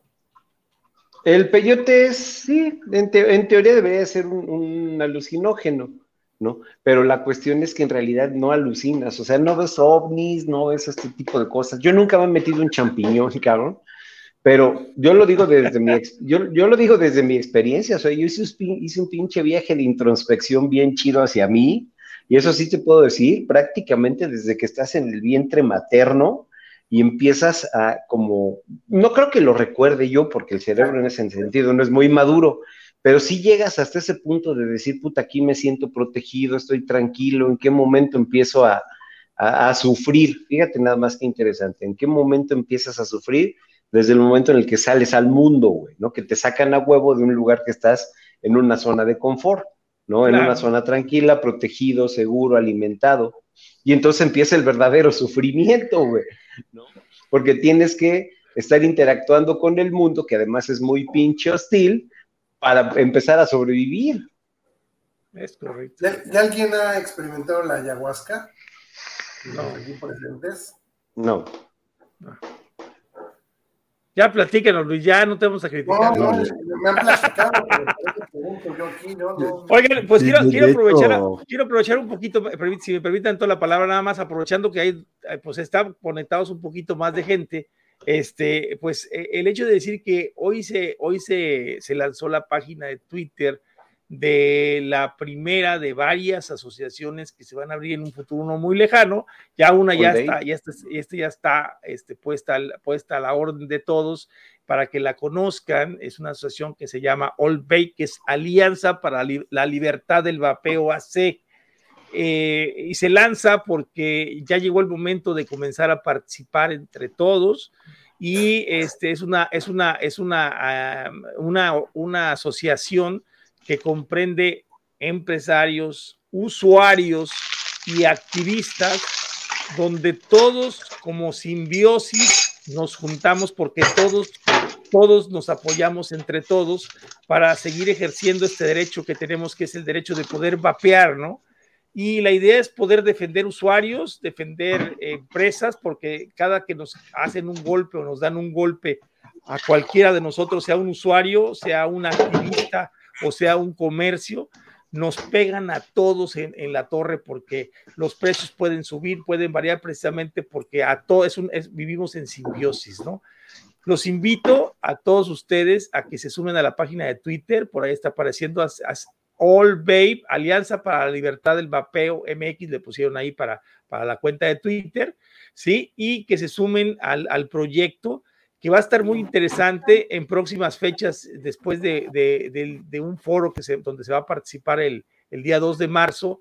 Eh, adelante de este foro vamos a, a hacer una presentación oficial con, esperamos, la mayoría de las asociaciones civiles de América Latina y Iberoamérica, eh, para poderles expresar cómo, cómo, cómo va a funcionar, va a estar el presidente de nosotros los vamos a entrevistar, nosotros como equipo de, de Calavera Vapera, los vamos a entrevistar y estarán varios personajes a nivel internacional para este, que Babe se presente y dé su plan de trabajo, que va a estar muy interesante, va a haber muy buenas ofertas y cosas que se van a ofrecer. Ofertas, me refiero, ofertas, eh, ¿cómo se puede decir, Luis? Ofertas eh, de, de, servicios para los usuarios y para las tiendas y para, y para activistas que quieran desarrollarse eh, eh, pues, en esto del vapeo y, que, y, que, puedan apoyar eh, este movimiento y que se, se, se, integren a ser parte de algo, este, como creo que ahora, hasta ahora en México, pues bueno, ha faltado integrarse a formar parte de algo y es esta asociación la primera que se, que se forma de esta manera y, que habrá muchas más, ¿no? Pero los esperamos, empieces a unir, por favor, al Bay, pasen el contacto a sus, a sus pase en la página a sus contactos para que se vayan sumando y esperen grandes sorpresas, descuentos, etcétera, etcétera, ¿no? Bueno, con, con esto vamos a hacer una pequeña pausa de unos poquitos segundos para otro video de, de otro patrocinador. Denme un segundo. Ahí vamos.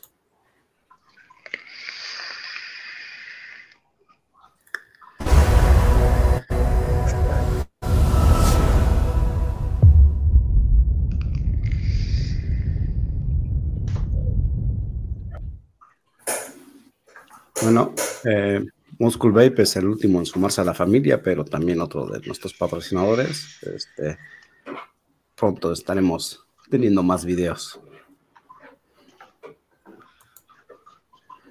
Entonces va a ser como la presentación de quinceañera a la sociedad.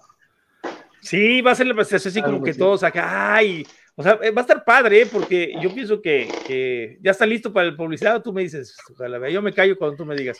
Pero va a estar muy interesante porque se están uniendo asociaciones de toda Latinoamérica, incluso, pues, este, es muy importante este, para mí este evento. Yo pienso que para todos debería de serlo porque vamos a demostrar que no somos uno, ni somos dos, ni somos tres, no somos un friego, Y que, y, y que a veces eh, no hemos podido tener la oportunidad de participar en algo y ahora vamos a estar todos dentro de esta asociación usuarios, empresarios, este, y sobre todo activistas, ¿no? Los que quieran dedicarse al activismo, que quieran tener un poquito más de conocimiento del tema, pues bueno, pues aquí tenemos, por ejemplo, al psicólogo Eduardo, eh, perdón, Edgar, Edgar Caballero, que por supuesto es este, un súper psicólogo, incluso lo, lo, lo, Edgardo Caballero, lo acabo de presumir ahorita en una, en una plática con una asociación, este, acabo de presumir al señor Gamboa, que también es un, es un activista bárbaro, este, y que también nos ha, apoyado muchísimo al movimiento desde sus filas. Y, este, y bueno, pues eh, la idea está que todos crezcamos, chicos, y que nos apoyemos para sacar una buena regulación en México, ¿no? Sobre todo dejarles muy claro, ¿no? Que de, de, aquel que sea vapeador que tenga muy claro que ya no es fumador, que no lo pueden tratar como fumador. Y entonces, nosotros hemos estado peleando por, este, por esta situación porque nos están queriendo tratar como fumadores y nosotros estamos pensando que somos como fumadores. Y realmente todo aquel que vapee ya no fume ya es un exfumador. Entonces, todo eso es en lucha de los derechos de los vapeadores, ya no de los entonces, fumadores. en todo caso nos deberían de tratar como consumidores de nicotina. ¿No? Sí es. Es correcto. Pero, Na- pero nada más es que un- como fumadores nunca, nunca levantamos la voz porque pues siempre pensamos que tenían razón. Bueno, ya como cuando eres vapeador te das cuenta que, que no tienen de todo razón. A lo mejor sí dañas a terceros con el cigarro, pero ya como vapeador no tienes por qué encajonarme en ese, en ese punto. Y tengo, y yo tengo los elementos para defender mis derechos. Claro. Lo que El- nunca hicimos como fumadores. Entonces, pues todo aquel vapeador que crea que es como fumador, los invitamos a que, a que se unan al movimiento porque pues tenemos que exigir por nuestros derechos.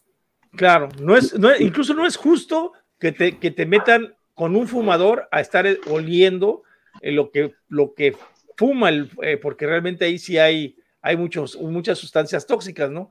Y, este, y yo he escuchado tantas personas, incluso a médicos, decir, no, es que el respeto, es que, que tienen que... resp-". Sí, incluso fíjense ahorita en la publicidad que se puso en, la, en, en- en un, eh, en el primer, la felicitación de Old Babes que hice yo, hice donde están los hospitales y dice ahí, vapea con, se los voy a leer, es más, para, que no, para no errarle a lo que le puse, pero eh, le puse yo, ahí les va, puse, dice aquí, vapea este, respetuosamente, ¿no? O sea, sí, por favor, vapea respetuosamente. Sí, respetuosamente se refiere a que no vas a llevar un ¿verdad? Este, para, para,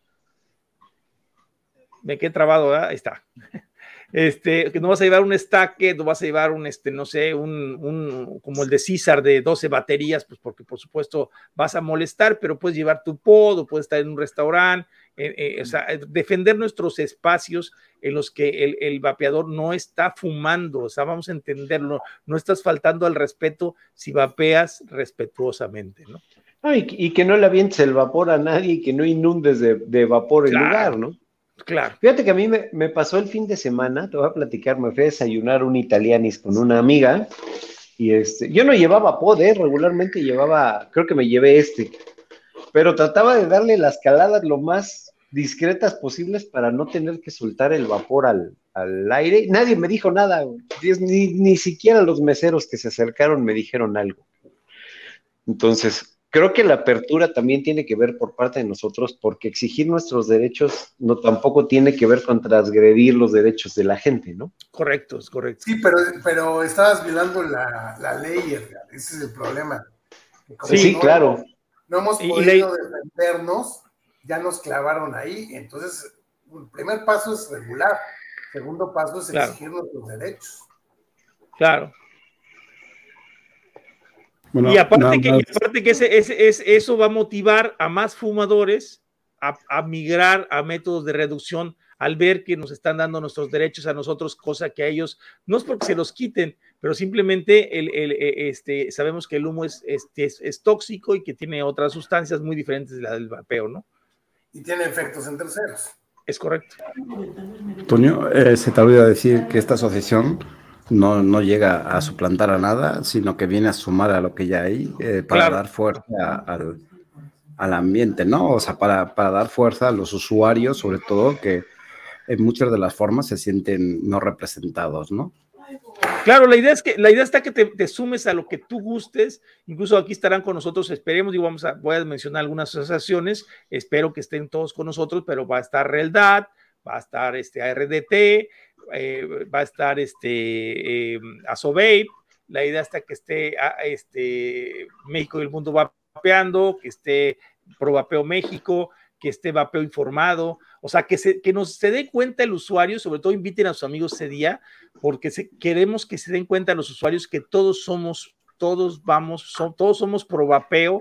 Pro vapeo me refiero a, la acción de vapear y que todos estamos unidos en el mismo, ahora sí que en, el, mismo asunto, ¿no? Entonces todos queremos lo mismo, todos queremos una regulación, todos queremos eh, que, el movimiento salga adelante y queremos que la próxima reunión que se llegue a hacer o, o cualquier manifestación no vayan 300, ¿no? Sino que vayan 5 mil, para que realmente el Congreso tiemble cuando, cuando pisemos y, y hagamos un zapateado ahí en el, eh, afuera del Congreso y que se sientan adentro, que se sienta esa fuerza de, de la gente que vapea y, este, y sobre todo pues que nos escuchen, ¿no? Que los diputados digan, ah, caray, no, no, no son cinco ni son diez, no son bastantes, ¿no?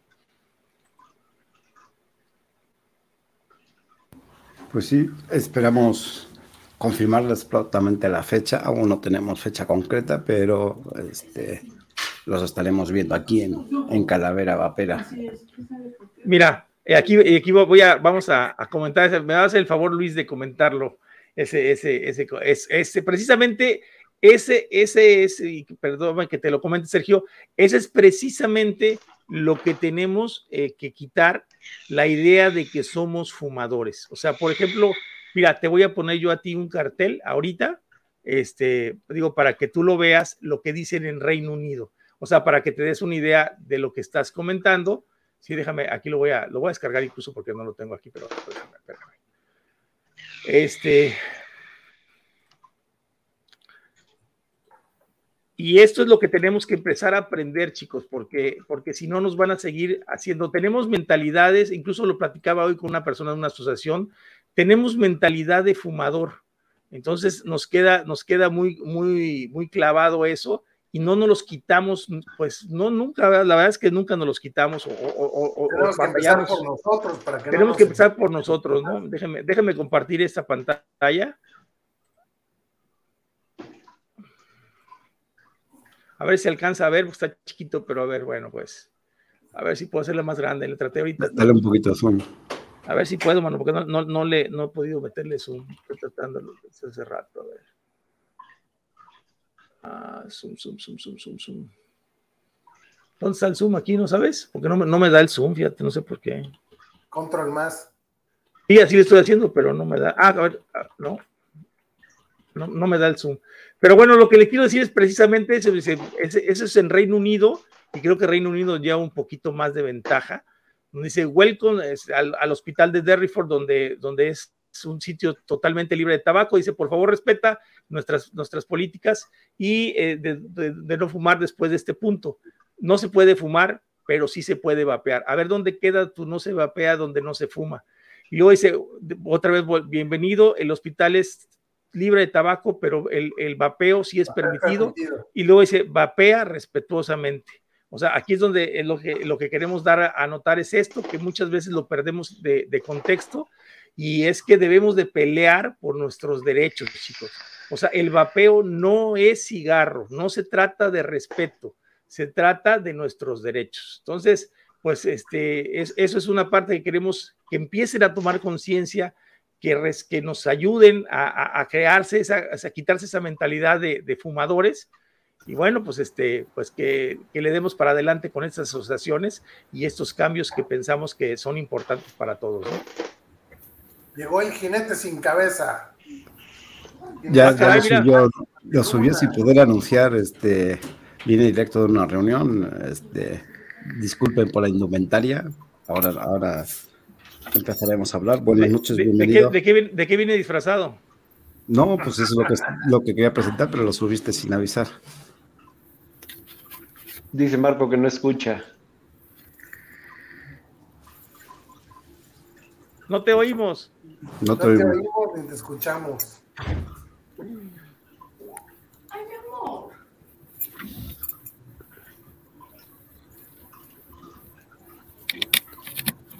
Bueno, en lo que se acomoda voy a poner otro pequeño video.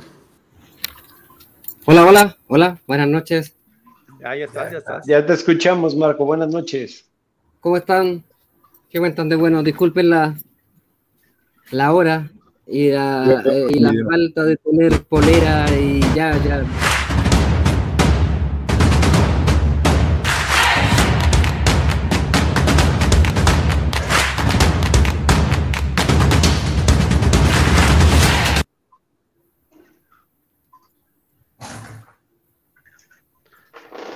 Oye, a ver, pasa el de Muscle Babes, que no lo vi, cabrón. A ver, ponlo otra vez, porque no lo, a ver, no lo vi, ¿eh?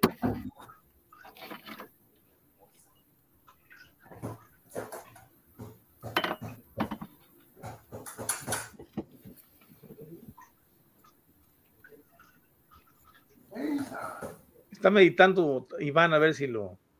A ver si lo encuentra. A ver si lo encuentra. Que de hecho esa es la última parte del video. Es que así es, Calavera, siempre va. Es, es lo que llegó, de hecho, mira. Ah, mira. Exacto. Ah, ya. Ok, ok. Es que se lo vi en redes hoy. Uh, me, me tienes que mandar uno un poquito más largo. Este, para poder anunciar también el de Milos Baby, tengo que, que hacer uno más largo para poder manejarlo. De hecho, son vídeos de 15 segunditos, son, son los más cortos. Este, ahora me falta el del otro patrocinador de Hell and State, no lo pude bajar. Ya sabes, Uh, cosa de los mexicanos dejamos de todo para última hora. Buenas noches, Marcos. De- decía que disculpe la indumentaria con la que usted llega, puesto que llega de una reunión. Eh, ahora sí, preséntese. Buenas noches, bienvenido. Hola, buenas noches, bienvenido. Espero que el tema de hoy día no haya cambiado porque me había preparado toda la semana, pero me surgió una reunión que no tenía pensada. ¿Toda la semana o los nada. 20 últimos años? Pero- realidad, los últimos, 13, los últimos 13 años hablando mucho de diferencias semánticas, de diferencias comunicacionales, de diferencias conceptuales. Bueno, Marco, des- despídete porque se acaba de terminar el programa. Te mandamos muchos saludos. Gracias por participar y por haber venido. Ya nada más dinos que estás vapeando. no sé si se puede hacer, esto lo hacía como se llama el, el, el, el mono, el mono chileno, pero estoy celebrando, vengo contento, vengo encendido, prendido, así que me serví, como se llama, esa pequeña cantidad de vino y gracias a ustedes, ¿cómo se llama? Que me ayudaron mucho, a Luis, a Iván, a Antonio, a Eddie ahora también en el último tiempo. Estoy de a poquito recuperando mi vida y vengo, ¿cómo se llama?, de una reunión importante y por eso es que vengo vestido de, de pingüino con credencial y toda la cosa y, y eso que me alcancé a sacar un poco de ropa, me alcancé a sacar el abrigo y Ah, ni caray. siquiera me saqué la mascarilla antes de entrar. Me suena Salud. que ya hay proyecto que- así que- laboral. me contrataron como gerente eh, de marketing a nivel zona Latinoamérica para una empresa multinacional.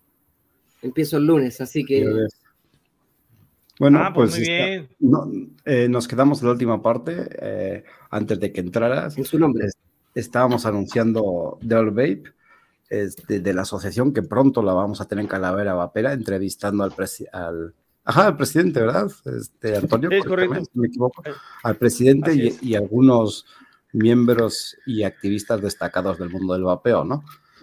Y pues Entonces, le damos la bienvenida al director de marketing de, para De Campaign for Tobacco, for Tobacco Free Kids, Marcos que nos ilustre de- del tema de las drogas. Ahora, ahora, ahora, no, no, la no. guerra ahora Sí, no fue, compañero de, de Gabriela Severínica.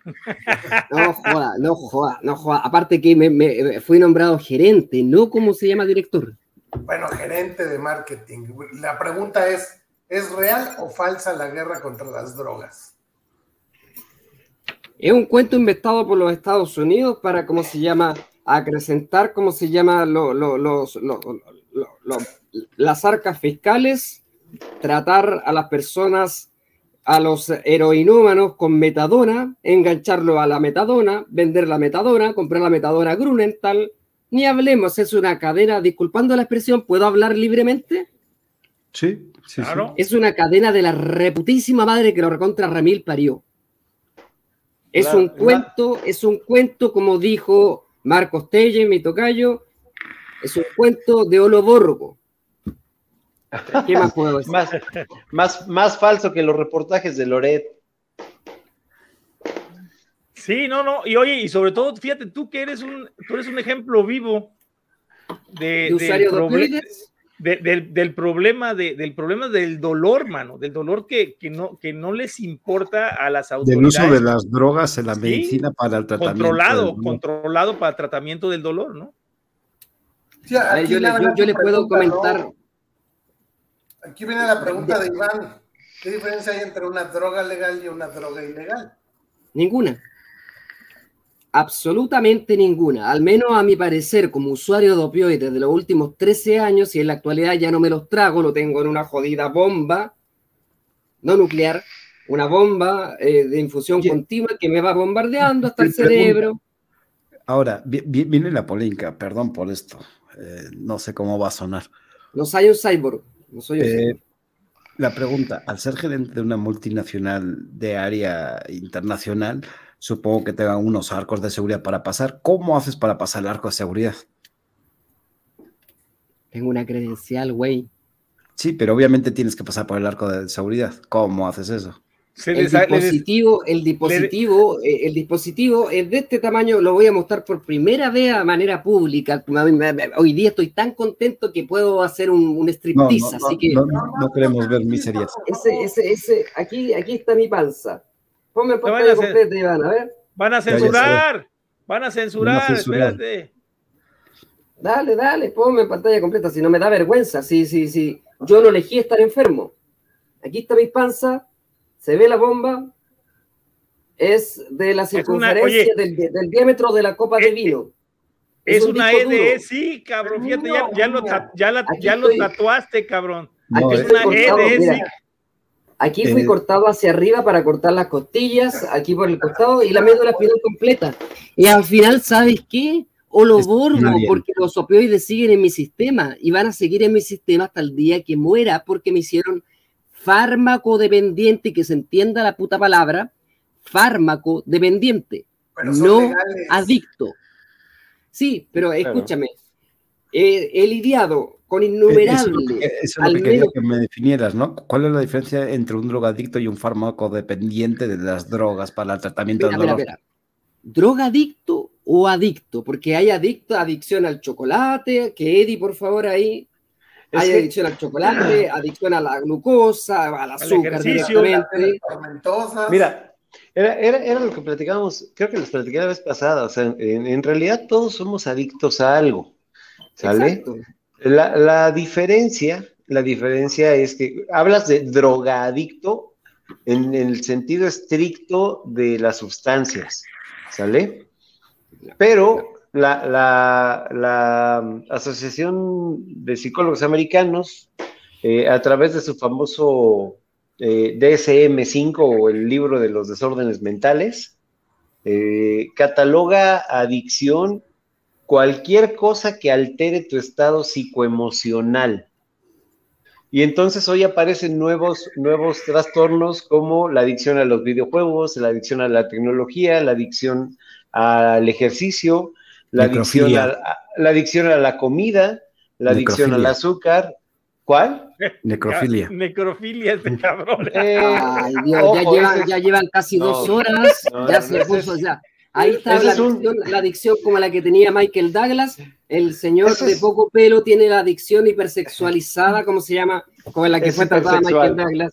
No, en el caso, mira, en el caso, ojo, no es lo mismo la adicción que las filias, ¿sale? No, no, no, la- son las filias son, son la- la- la- Las filias son diferentes. Son, son, eh, son catalogadas en el esquema de las patologías, de las psicopatologías. Como trastorno, como trastorno mental.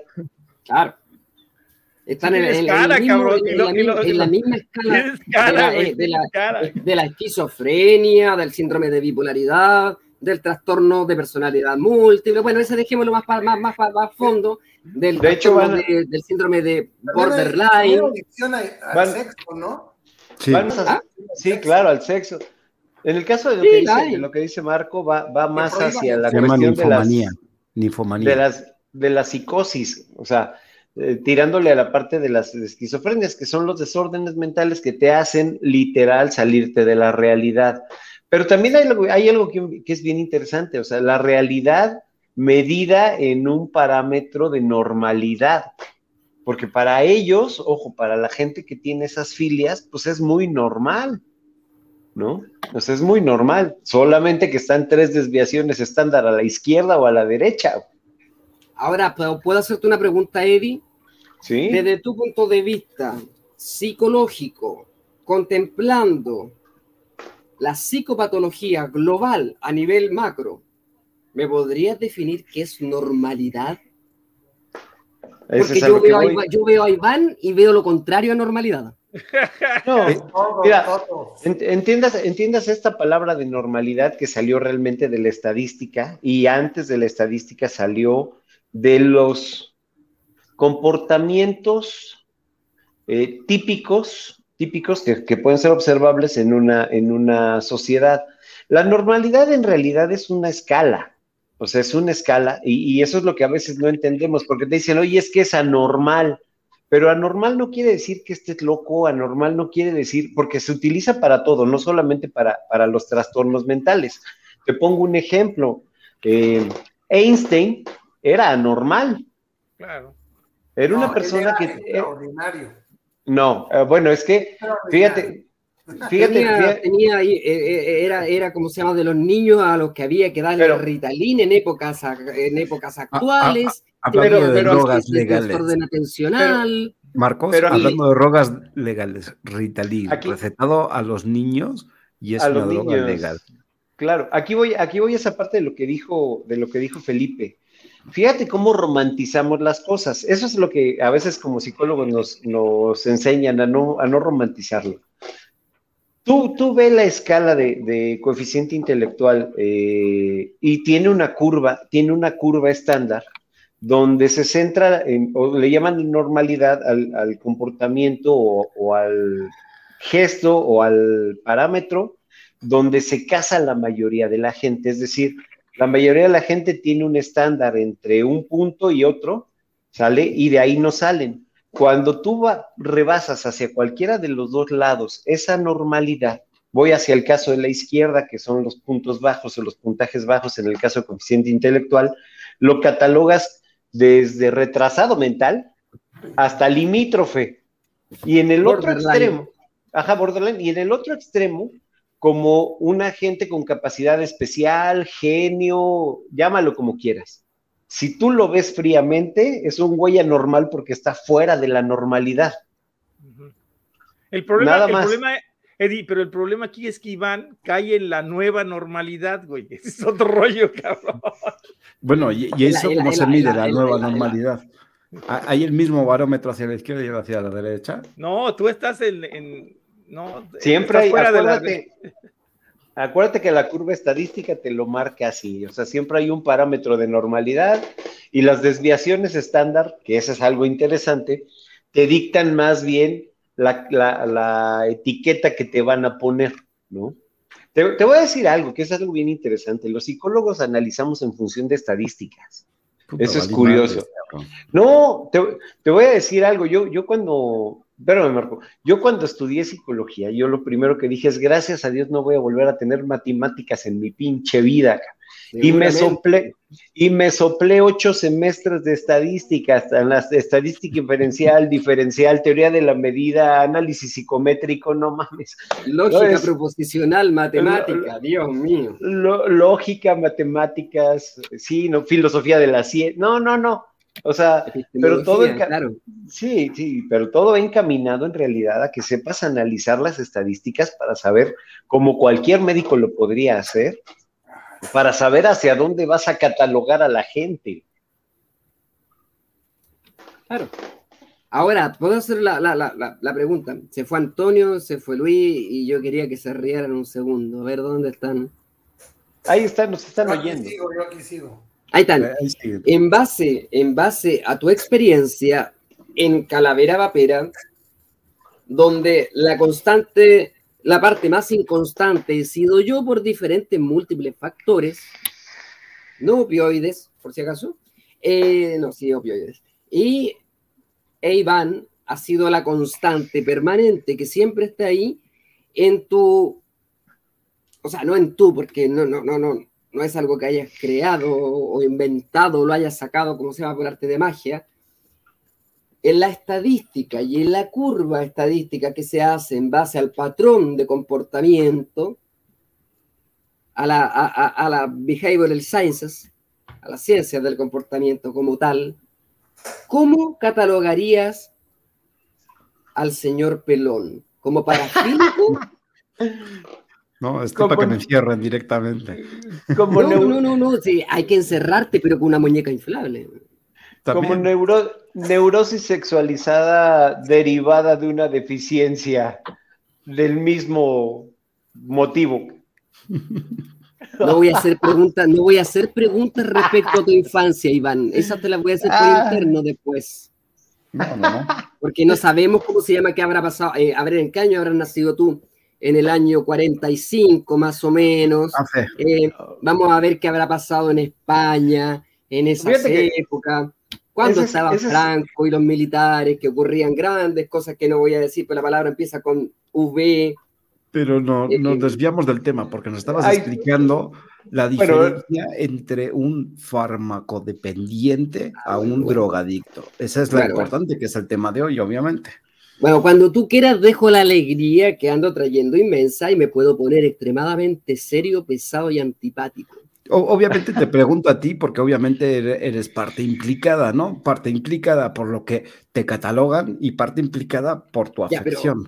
Para ser, para ser preciso y no tener el mal del comunicólogo de hablar, dar vuelta una vez y otra No, vez. Hazme una, pregunta, hazme una pregunta concreta y yo te la respondo lo, lo más al grano que sea Concreta. posible. Co- No, concreta, que, no sea una, frase- que no sea una pregunta amplia, porque si no, me va a tener 30 minutos dando la respuesta. po. Y Eddie se va a cagar forma- de la risa.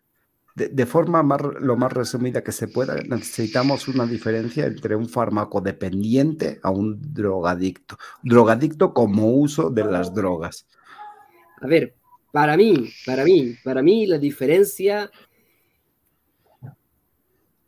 es poca y a la vez es mucha. Es tal cual como el ser humano es una, es un- una entidad extremadamente simple y a la vez extremada, extremada, sí, sí, sí, sí, sí, sí, no existe la palabra, pero la estoy inventando, compleja, maratónicamente compleja. Entonces, yo te pregunto, ¿tú sabes cómo se llama mi dealer? ¿O cómo se llamaba hasta el 27 de septiembre cuando ocurrió la cirugía? Mi dealer, que me vendía la, la metadona, la petidina, Lo- lo- la lo dijimos hace un la hace un ratito. se llamaba. CONAC. No, no, no. No, Droguerías. no, la- las droguerías existen en, en- en Argentina, por ejemplo, donde te mezclan un España. compuesto con otro compuesto. Ta- Mm, También bueno, en España donde te han vendían drogas. adelantado en muchos puntos, pero retrasados en otros. pues. Algunos fármacos ya vienen listos, ya de raíz. Digo- Grunenthal es un laboratorio español. Per- eh, Tú perdón, nombraste es una laboratorio- institución del gobierno, alemán. pero básicamente una droguería es una tienda donde te suministraban drogas. Sí, sí, sí, sí. Pero la, la- la- la esencia de la droguería es que, por ejemplo, tú necesitas un medicamento que tiene tres compuestos activos y en la droguería los mezclan, los transforman en una ¿Sabes cómo se llamaban también? Fórmulas magistrales. Ahora, ahora Sí, que recuerdo. Sí, por supuesto, eso ocurre en Argentina. Yo recuerdo que el año 2000 tomé amitriptilina. Tomaba tres pastillas distintas, las molía y la echaba en un café. En la actualidad me tomo media pastilla. La diferencia que hay, mi, mi dealer, el que me vendía hasta el, hasta el 27 de septiembre, la cirugía que les mostré de aquí, del- del- de casi el, el, el seno que tengo básicamente aquí, que parece una hernia, eh, una mega hernia de este porte. Me- A mí me dijeron, no se preocupe, señor Mateluna, si es de este diámetro la cosa. Y la cosa terminó siendo del diámetro del café que tengo aquí. Y bueno, está bien, si esto es exactamente igual que la computadora de un vehículo. Ya, ya- ya ves, consumiendo producto importado, puro Starbucks. No mames, haciendo La- de menos al, al que el laboratorio nacional. principal que crea morfina, que crea petidina, que es el demerol que mató a Michael Jackson, que no te cuento en la cantidad maratónica que yo la usé. Ese fue el único medicamento al cual le tuve miedo, porque sabes que a los 40 segundos de administrado en bolo, o sea, se rompe la ampolla, se saca los dos centímetros cúbicos que trae, se le colocan, depende de la jeringa, si tiene una de 5, se le agregan 3 de suero fisiológico, solución salina. Y en la vía, la bránula, va directo, no va en goteo. No, no es de una administración prolongada, es de una No, administración rápida. Esto, esto es, ¡pum!, directamente como uno diría, a la vena. No es como que me tome un sorbito, un traguito de, de aquí. No, me tomo a fondo seco. Listo. Y hace efecto Ya me lo imagino acá, rápidamente. buscando la vena. Acá. Otro, día, el otro día cuando me dio el infarto me pincharon la carótida, porque no podían encontrar venas, porque mis venas están igual que las de un heroinómano. Pero claro, si tenía que pincharme cuatro metadonas al día y cuatro petidinas de manera concomitante. Entonces, hasta que un día me dio un paro cardiorrespiratorio. En resumen, ¿cuál es la explicación? Yo lo buscaba con un propósito absolutamente médico. Yo quería continuar siendo funcional, eh, eh, lograr seguir siendo una persona normal, una persona eh, funcional, productiva y todos los demás que se, que se les puedan ocurrir. Ahora, creo que una persona que es drogadicta, que lo utiliza por placer, la liberación de los neurotransmisores le produce un éxtasis tan espectacular que no puede vivir sin ello. Ahora, yo te digo sinceramente, cuando veo un drogadicto, me da una impotencia de la puta madre que lo parió. Porque digo, esta persona está sana y se está arruinando la vida. Yo ya me enfermo 13 malditos años sacando, intentando sacarme estas cosas y no puedo. Y ahí entra la farmacodependencia, porque mi cuerpo, mi química cerebral cambió, la de ellos también, seguro. Yo ya no produzco serotonina, ahí está, ahí está Eddie, yo no produzco serotonina, no produzco noradrenalina, son todos, en la química cerebral cambió, se producen única, no, no produzco, por ejemplo, eh, eh, la hormona del placer, la oxitocina. oxitocina. No la puedo, no la puedo producir, no porque no quiera.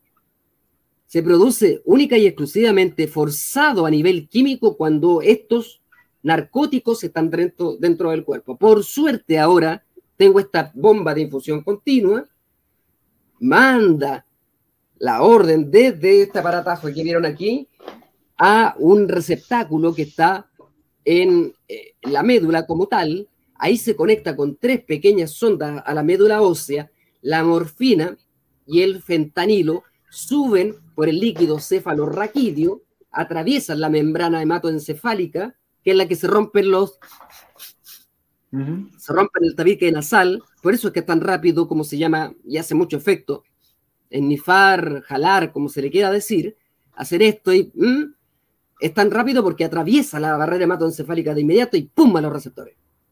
Entonces, ah. la diferencia para mí entre, entre cuando a mí los médicos me han tratado de adicto, yo le, le, le he dicho, a ver, disculpe, podemos tener un poquito más de sigilo, de cuidado, de ser precavidos con el lenguaje. Y me han dicho, estamos hablando de medicina, no de comunicación. Usted está hablando de medicina, yo estoy hablando de comunicación. Mi padre es diabético y tiene que ocupar insulina. Dígame usted, ¿mi padre es insulino adicto o insulino dependiente? Su cuerpo requiere de insulina porque su páncreas lamentablemente no funciona de la manera adecuada.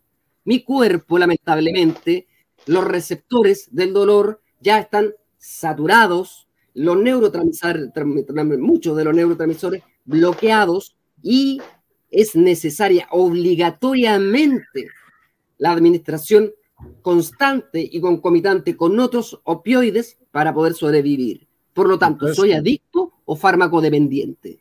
Entonces, básicamente, eh, bueno. Disculpe que me exalte, pero es que, es que este es un tema que. Le pasamos a Eddie la palabra. Fíjate que ahorita que, ahorita que estaba eh, platicando Marco, que además es bien interesante. Yo creo que, yo creo que el, adicto es el que hace un uso desmedido del fármaco en cuestión. Y te, pongo un ejemplo con respecto a la, gente que es insulino drogadicta, así la voy a poner. Porque yo conozco gente que se la pasa tragando azúcar y que se mete dosis de insulina para seguir consumiendo azúcar es bien interesante porque ellos se están matando. Ah, Pero además aquí, aquí, aquí, viene una parte eh, súper interesante de lo que acabas de decir, Marco. Cualquier persona, fíjate, y eso es algo que, muchos no llegamos a, concebir o que mucha gente no llega a concebir, cualquier persona que hace uso excesivo de una droga es un enfermo. Y aquí viene la cuestión de lo que acabas de decir con los neurotransmisores. La idea de, de administrarse grandes cantidades de droga es para poder liberar grandes cantidades de estos neurotransmisores y poder regular sus emociones hacia el exterior. Aquí hay algo bien interesante. Toda la gente que es drogadicta, así lo voy a poner, es una enferma emocional. Lo es.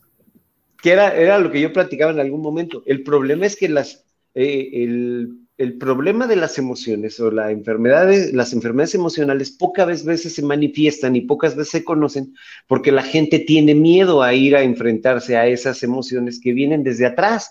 Y te voy a poner un ejemplo. La gente que fuma, eh, se, ha, comprobado y hay estudios que la gente que fuma tuvo un ambiente muy hostil en varios sentidos, pero el primero es la eh, sobreprotección de la madre, ¿sale? La, la, sobreprotección de la madre y por otra parte viene la parte de la baja autoestima generada por parte del padre. Cuando los tratas de inútiles, de huevones, de, de infuncionales y todo eso se empieza a quedar. Entonces, lo que tienes ahí es un rechazo por parte del padre y una agresión, y en el caso de la madre, una sobreprotección que no los deja crecer. El fumador como tal es un adulto con mentalidad de niño que tiene que romper esa autoridad para poder crecer. Mientras tú estés en un ambiente donde tengas una madre que es sobreprotectora y que no te deja crecer, el siguiente paso es demostrarle a esa madre que tú lo puedes hacer, que ya eres adulto, que eres aceptado en la sociedad.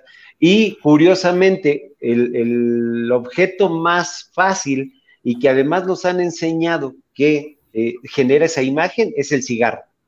¿Por qué? Porque el cigarro tiene una connotación de poder, de adultez, de independencia. Eso es, eso es lo que te muestran. ¿Sí me explico? Hasta, hasta de extravagancia. Aquí, aquí, viene el mayor problema. Cuando tú le dices a la persona, ok, a ver, vamos a, a, a intentar que dejes de fumar, pero el origen viene cuando te tienes que enfrentar a la madre y decirle, oye, ya suéltame. Fíjate qué complejo, porque si tú lo ves a manera de terapia y sanación, yo me tendría que acercar a mi madre a decirle, oye, no te he dicho esto durante 40 años porque tienes una figura de autoridad, pero me estás asfixiando, güey. Claro. No conozco a alguien que se le vaya a enfrentar a la madre de esa manera porque le tenemos miedo.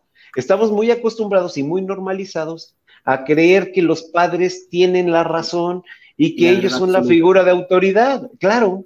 Entonces, imagínate qué fuerte porque partiendo solamente, estoy hablando solamente de una adicción, ¿eh? O sea, toda la connotación que traes hacia atrás para descubrir, pues que tu papá te sobajaba, que no te pelaba, que de pendejo no te bajaba y que tu mamá te sobreprotegía para que tu papá no te pegara. Entonces, ¿cómo, ¿cómo llegas a decirle a ese entorno? Yo por eso a veces digo que estas, estas famosas terapias de cesación donde échale ganas y tú si mañana puedes y no decaigas y vives con tus padres, qué chinga, qué chinga porque... No va a parar nunca. Nunca va a caer, ajá, exactamente. ¿no? Pregunta en, en, en, en torno, en el mismo contexto de lo que están mencionando. La, hay un estigma y, y, y, esto es a nivel global, generalizado, y yo creo que eh, prácticamente en todo el planeta, confírmamelo tú, por favor. Eh, mira lo que me regalaron hoy día en la reunión. Olo, Olo Borgo. Dije que va a estar trabajando para Philip Morris, güey, te lo dije, Luis. Sí, ya, que es director no, comercial de Philip Morris Sudamérica, cabrón. No, es un lucky. Es un lucky que trae esos cositos que se, que se presionan sí, y que yo les digo. Yo, yo les digo. Que es de Philip Morris, güey. Ah, bueno, bueno, bueno, está, pero, pero, pero, para si vamos a, a, profundizar, ya ahí lo tiré lejos el cigarrillo, prefiero ocupar este que Antonio tenía toda la razón, este pequeño, pequeño pequeño atomizador RTA que traga más líquido que Iván en un fin de semana, eh, perdón, que, que, no, no voy a referirme a Iván, voy a decir Vani, eh, que Vani, ¿cómo se llama en el fin de semana? Es excelente, pega un golpe de padrastro ebrio. La pregunta para Eddie era, en torno al contexto de todo lo que estás mencionando, te diste vuelta no me digas que te drogaste. Ah, ahí está, ahí está, ahí está, ahí está, ahí está. Ahí está. Pensé que te había, había consumido alguna, alguna droga. En, en, todo caso, hasta el paracetamol es droga. Le, le claro. un tantito porque ya vamos a entrar en la, en la recta final del programa. La pregunta es, en torno a lo que acabas de mencionar, de los conflictos de familia, de los problemas de la primera infancia, de la adolescencia, de la juventud, de los hijos que se quedan en casa con los padres, teniendo 25, 30, 40, 50 años, qué sé yo, y que están bajo el alero de una figura paterna. 51 tienda de vapeo se puede. Tendrías que preguntar directamente a la persona. Yo no tengo idea y en ese caso. La pregunta es, ¿cuál sería la terapia más adecuada para la cesación? No estoy hablando de la cesación tabáquica ni de, de la reducción de daños. Acá no hay reducción de daños. Si reemplazamos heroína por metadona, estamos administrando la misma cantidad de narcóticos sin el efecto alucinógeno. Ojalá durante todos estos 13 años que yo pasé bajo el efecto de estas drogas hubiese tenido alguna que hubiese tenido efecto alucinógeno. La única que utilicé fue la petidina, el demerol, que te tiraba 40 segundos aproximadamente, me mandaba a, el planeta de Alf, a Melmac, después llegaba a Krypton, Superman me mandaba lejos y volvía y aterrizaba, y durante más o menos 15 minutos me sentía sano. Una alteración de la percepción extraordinaria. Bueno, extraordinaria. eh, Entonces mi pregunta es, ¿la terapia conductiva, eh, la, la, terapia cognitivo-conductual? Uh. La, Okay. la, la terapia conductual o cognitiva-conductual, para ser más, más, más, más certero, sería una herramienta como lo es esto para nosotros, para las personas que utilizan cocaína, heroína, marihuana igual. De hecho, se ha demostrado que es la terapia más funcional porque lo que hace es reorganizar tus pensamientos, reorganizar tus sentimientos y modelar tu conducta. Esa es, es, es, una, es una situación tripartita. La cuestión de lo que, de, de lo que yo no comparto Oye, con las terapias de perdón. esta naturaleza. Perdón, nada más ahí te quería aclarar yo. ¿Qué pasaría, supongo que es lo que vas a comentar ahorita, pero es, ¿qué pasaría con, con la dependencia física? Porque estás hablando de la dependencia emocional y la dependencia La, física. la dependencia física, psicológica y emocional es Y un Es que. Es un conjunto. Lo que pasa es que la dependencia física se genera a través de la satisfacción que tú tienes para evadir la realidad. ¿Sale? O sea, se, se vuelve esa, esa dependencia física tiene que ver precisamente con los neurotransmisores y la zona del placer o, la famosa zona de la felicidad. Lo que sucede es eh, algo bien sencillo. La parte de la dependencia, eh, de la dependencia física, que es donde aparece el famoso, el famoso mono o el famoso síndrome de abstinencia, se puede ir regulando eh, a través de la cesación de cualquier droga, ¿no? De, de la cesación sistemática. Sin embargo, lo que, lo que no terminamos de entender como psicólogos, porque fortalecemos a la gente, pero no la sacamos del ambiente. O sea, no logras que la persona por comodidad salga del ambiente tóxico. Entonces, a veces la terapia termina rompiéndolo porque gran parte del estímulo aversivo que tiene está en el ambiente, está en el, en el entorno.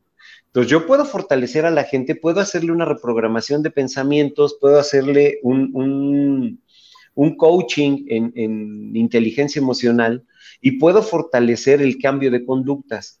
Pero si tú hoy no lo sacas de ese ambiente, lo más seguro es que vuelva a aparecer la adicción, probablemente no a la droga o, a la sustancia que anteriormente lo tenía, pero sí puede aparecer derivado de otras, eh, en otras adicciones, adicciones al juego, adicciones al, a la introspección o a, o a la soledad, adicción al sexo, adicción a muchas cosas. Entonces, el problema que tenemos es que nos han enseñado a normalizar los entornos agresivos en los cuales nos desempeñamos. No te le puedes poner al pedo a tu papá, no te le puedes poner al pedo a tu mamá, no puedes confrontar a la autoridad. Cuidado y le digas al cura que está bien estúpido porque te está rompiendo la madre con eso de perdona a todo el mundo cuando ha sido violado, cuando ha sido sobajado. ¿Sí me, ¿sí me explicó? Entonces, el problema es quitar la normalidad. Yo lo que diría es, ¿quieres ver cómo baja el nivel de ansiedad y de frustración? Güey, salte de tu casa y vete a rentar solo aunque tengas que tragar frijoles.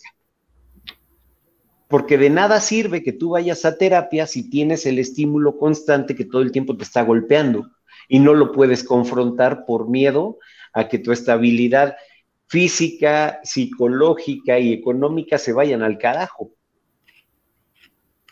En ese, mismo contexto, yo recién había levantado la mano porque te iba a preguntar exactamente lo mismo. Era una pregunta retórica, por supuesto. Yo, el, segundo año que utilicé metadona en pastillas, sentí que tenía una dependencia. Y había estudiado farmacología mientras estudiaba antropología biológica y conocía la metadona, pero la conocía no como fármaco para el dolor, la conocía como fármaco para cortar la dependencia, la adicción a la heroína.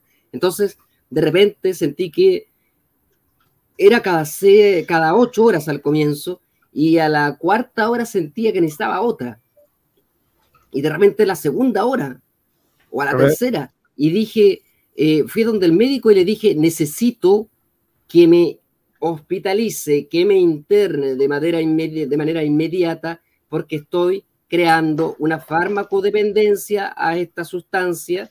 Lo hizo, después de mucho, mucho, fue complicado, eran seis meses de internación, logré salir a los dos meses y medio, única y exclusivamente porque no quería el maldito fármaco en mi sistema, fue fuerza de voluntad, aunque la sufrí de una manera increíble, el síndrome de abstinencia fue horroroso, pero ¿sabes cuál fue el problema? Volví exactamente al mismo lugar donde hacía uso terapéutico y abuso del fármaco. Y ahí, claro. ¡pum! A los tres meses ¿Sabes qué hicieron los médicos? Me volvieron a prescribir exactamente la misma, el mismo narcótico, la metadona, y le agregaron el demerol. Posteriormente. Y Ciclo vicioso. Ahí estamos. Claro. Ahora, viene, viene una parte más interesante. En el caso del cigarro, si tú me preguntas si esto es una herramienta para que la gente se, se aleje, definitivamente sí. Y te voy a decir ¿Por qué funciona mucho mejor? Porque trabaja con dos situaciones. Cuando tú eres una persona, por eso, por eso el cigarro, la dependencia del cigarro es bien complicada. Cuando tú eres una persona que ha sufrido de abandono y, de, y de, baja autoestima, tiendes a agarrarte de algo, necesitas agarrarte de algo. Y lo voy a hablar en manera física.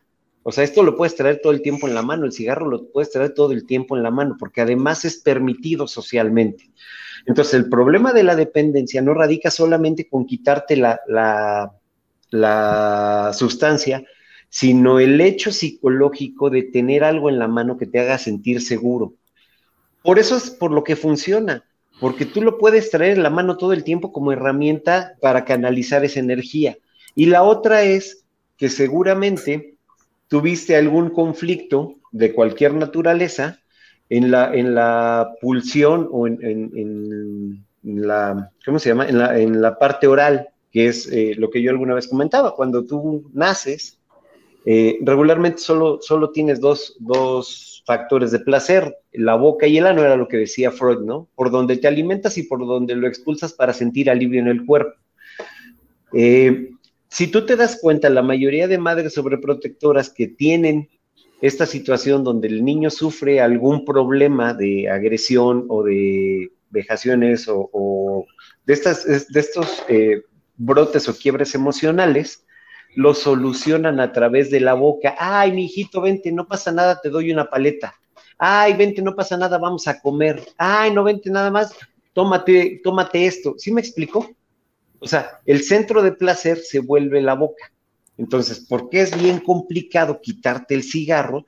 Pues porque está asociado a ese placer que sientes cuando tienes algo en la boca. Y de veras, ustedes véanlo, cuando la mamá, porque además también reprimen por ahí, ¿no? Ah, te voy a poner una madriza, ponte a comer.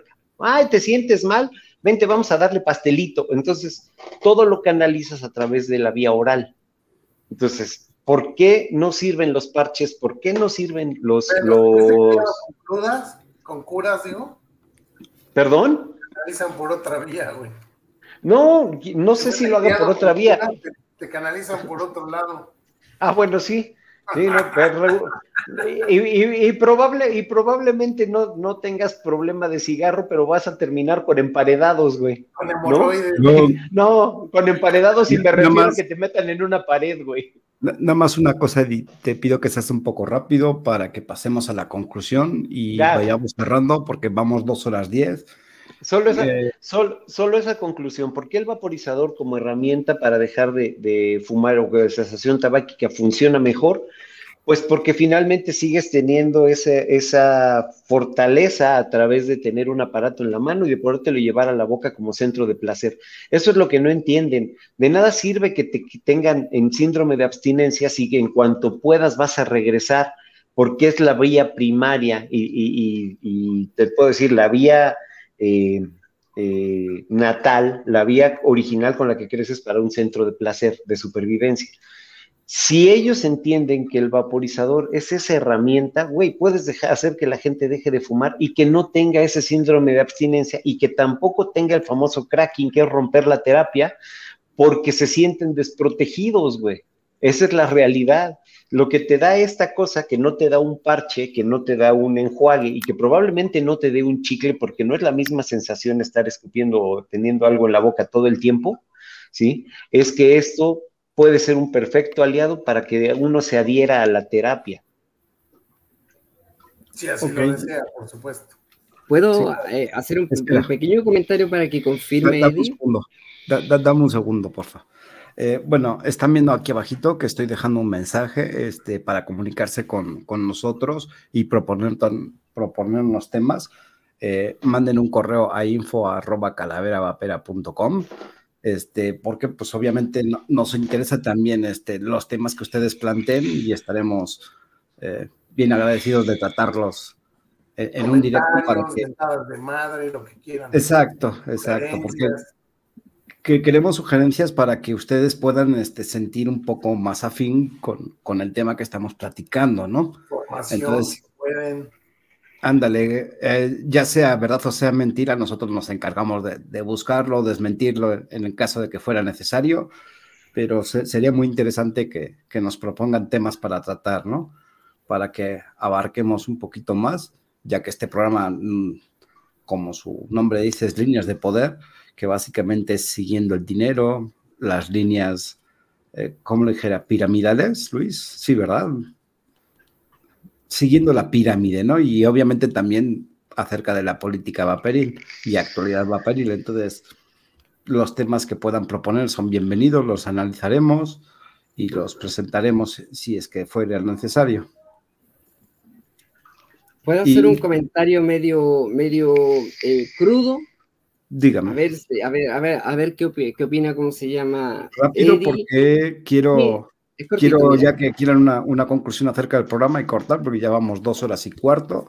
Y ¿Cuándo te has hecho problema por la hora, Iván? Mm, lo que pasa es que Líneas de Poder esperamos que no sea un, episodio tan largo, porque obviamente los pasamos a audio eh, y, ah, los pasamos a, Spotify. Entonces, tampoco quiero que sea tan pesado, ¿no? Que sea algo más, más digerible, ¿no? En formato de audio. Ok, pregunta, o sea, no, comentario, comentario. ¿A nadie le parece rara la forma que tiene esto? Y esto va... Eso es muy simple. esencialmente dirigido hacia, hacia, Eddie. Ahora pregunto, bueno, este en, medio, sarcástico eh, eh, el ejemplo, es un RDA de 30 milímetros, pero eh, el, el drip sigue siendo un, drip tipo Gun. Este otro tiene la misma forma. Este otro tiene la forma que a mí me gusta. Más delgada, más parecida. Aquí está el maldito cigarro. Ahí está. ¿No lo habías tirado? Sí, lo había tirado encima de la computadora. Ahí está. Entonces se acomoda. Ahora, sí, la pregunta, hay muchas mamás, hay muchas madres que amamantan a sus hijos durante hasta los tres, hasta los cuatro años dándole puro líquido que no tiene absolutamente ni un nutriente ya. Ahora, la cosa es, ¿qué ocurre con esas personas a nivel psicológico que son amamantadas hasta los tres, cuatro años? Posteriormente, corrígeme, Eddie, por favor, si me equivoco, crean una fijación oral tan grande que después, ¿quiénes son, cuáles son, o cuáles somos quizás los, los hombres que nos fijamos más en los senos de las mujeres, mm, los pues hombres que han sido, han sido amamantados durante un periodo más extenso, extenso, y que la fijación. Hay, otro que, hay otra corriente que dice lo contrario, que es el tiempo corto, a esa parte voy. A mí me interesa Eh, la opinión de Eddie. Regularmente, regularmente eh, hay estudios que demuestran que gente que ha sido, que gente que ha sido amamantada más de seis meses, que regularmente es lo que recomiendan, no sé por qué, pero que ha sido amamantada con mucho más tiempo, tiene mucho más eh, fortaleza y autoconfianza, más seguridad. Porque finalmente ese, ese apego a la madre lo que te da es seguridad, es, es ese, ese acogimiento, independientemente de si hay nutrientes o no hay nutrientes.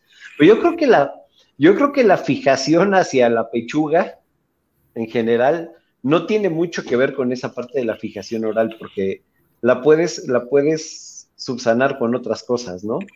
Eh, no, sí, no, pues no considero que sea significativo el hecho de que porque te den más pecho resulte que a la larga te guste más eh, estar en contacto con el seno eh, femenino, ¿no?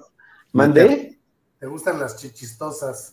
Este, sí, no, no, no, no, no lo creo, ¿eh? No lo creo. Yo creo que ahí ya más. pero, pero depende, depende de la corriente. ¿eh? Y entonces los que las prefieren algonas, ¿qué? No Sí, imagínate, con Las, les daban las nalgas, güey. les daban la Les espalda. daban la espalda, güey. ¿Las Es- que, es, Luis? es- es que, bueno, eh, ¿A en- prefieren algonas que chichonas? eh, espera, también le voy a retorcer la pregunta a, a Marcos Mateluna. Siento que no tiene relación, ¿por qué? Eh, hay, hay, gente, hay bebés que son amamantados por más de una mujer. Me refiero, no sé. eh, vamos a poner un caso lo, lo más sencillo. eh, una madre y una tía.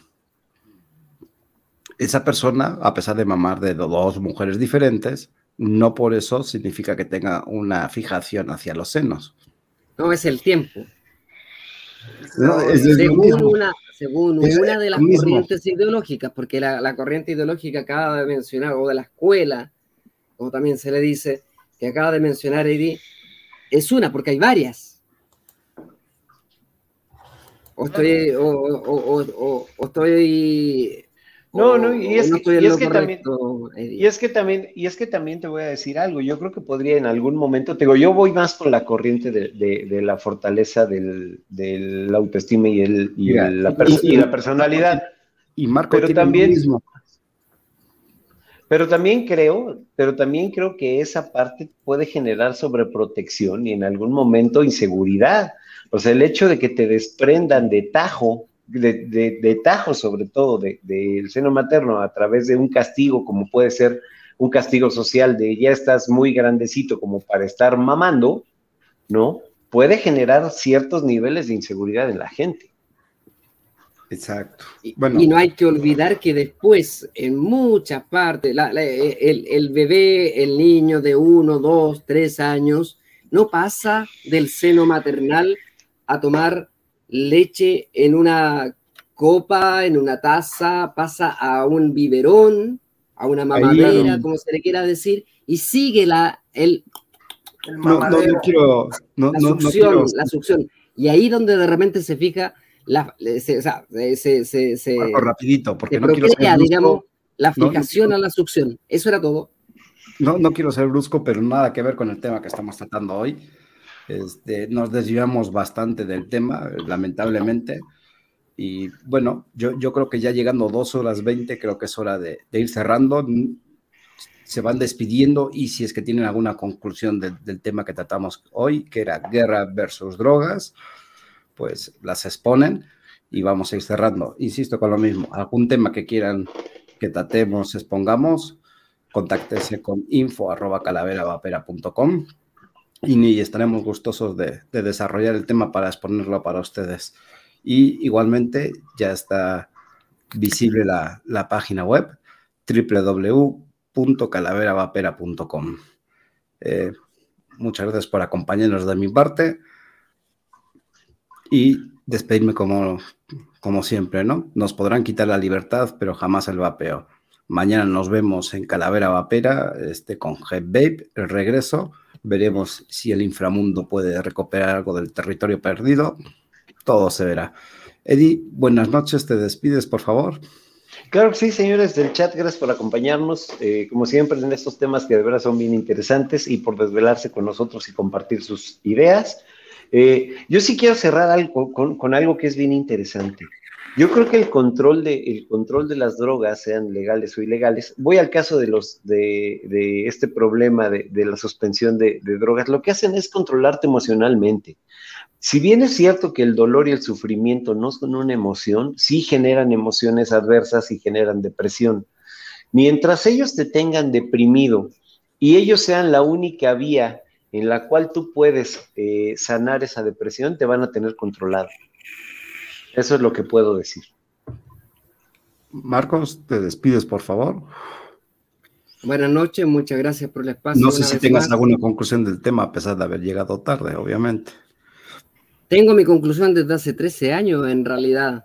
Eh, lamento profundamente la gente que cae en la drogadicción, en la, eh, digamos, eh, o digamos en las adicciones de sustancias controladas ilegales.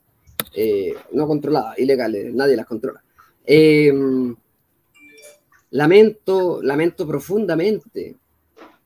Aquí a cinco cuadras hay un pequeño campamento donde fuman crack, donde fuman, fuman o, cocaína o la snifan o la y, pasta base, que otra cosa que se utiliza mucho acá, eh, arruinar las vidas de, las personas, de personas que pueden tener tanto potencial, es, es, es deprimente, es deprimente. Y comparar semánticamente hablando lo que es adicción con dependencia, con drogadicción y con fármaco dependencia es una diferencia abismal. Entonces hay que tener mucho cuidado cuando decimos adicción a la nicotina, dependencia a la nicotina. Fármaco, en Inglaterra ya es fármaco dependencia. Ya se está tratando de manera biológica, médica, como corresponde, como debería ser. Entonces, la diferencia entre adicción drogadicción, dependencia, fármaco dependencia, tenemos que tener mucho cuidado y mucho sentido común también cuando la persona no vive estas circunstancias de la vida tan adversas, puede caer en un error tremendamente garrafal al utilizar estas palabras, así que tenemos que tener mucho cuidado. Así que me despido simplemente con la, con la, la tristeza de que la, por ejemplo, el fentanilo en los Estados Unidos haya causado, la, agatillado una dependencia opioide y una epidemia opioide y al final los pacientes que realmente necesitamos aquellos opioides narcóticos en el sistema somos catalogados en el mismo eslabón, es la misma categoría y estigmatizados de igual manera, lo cual es un error colosal e impresionante. Buenas noches, muchas gracias. Luis, te despides, buenas noches. Buenas noches, gracias por estar con nosotros. Pues mi conclusión es un poquito diferente a la de Marcos, porque pues yo creo que que existan estas drogas en mercado negro, pues es precisamente para llevar un control.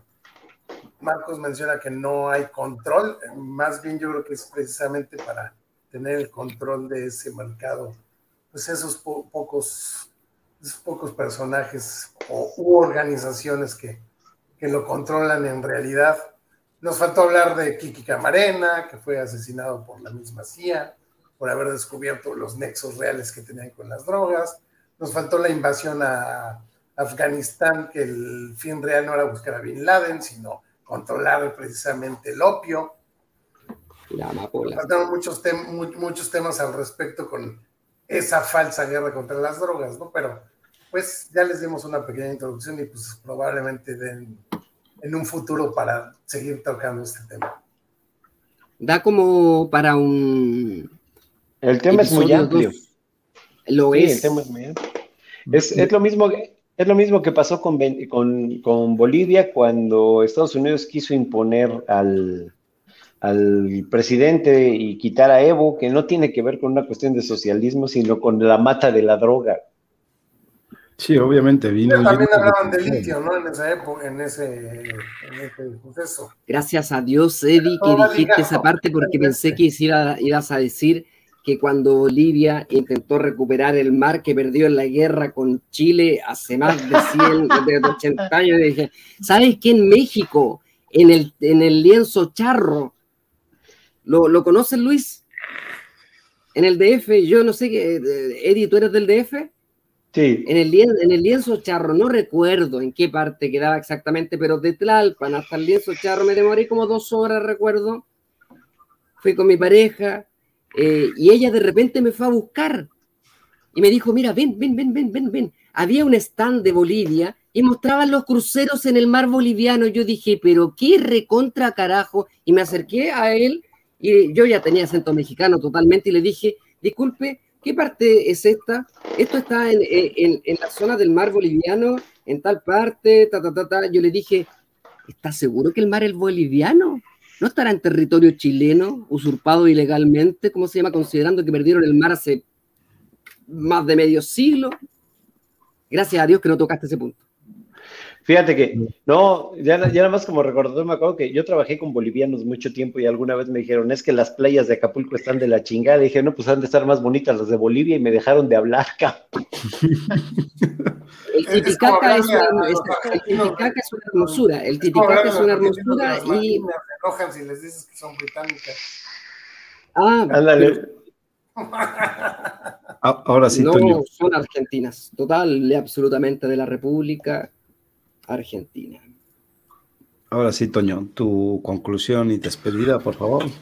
Bueno, pues uno disculpo que me retire que andamos haciendo curaciones, pero este, chicos, pues, eh, pues esperemos que, que, haya- que tomen esta referencia que sucedió desde hace eh, cinco mil años, que el siglo pasado eh, los gobiernos han cambiado la narrativa para, para generar los mercados negros y por supuesto eh, poderse apoderar ellos mismos por parte del crimen organizado, que son también ellos mismos, ¿sí?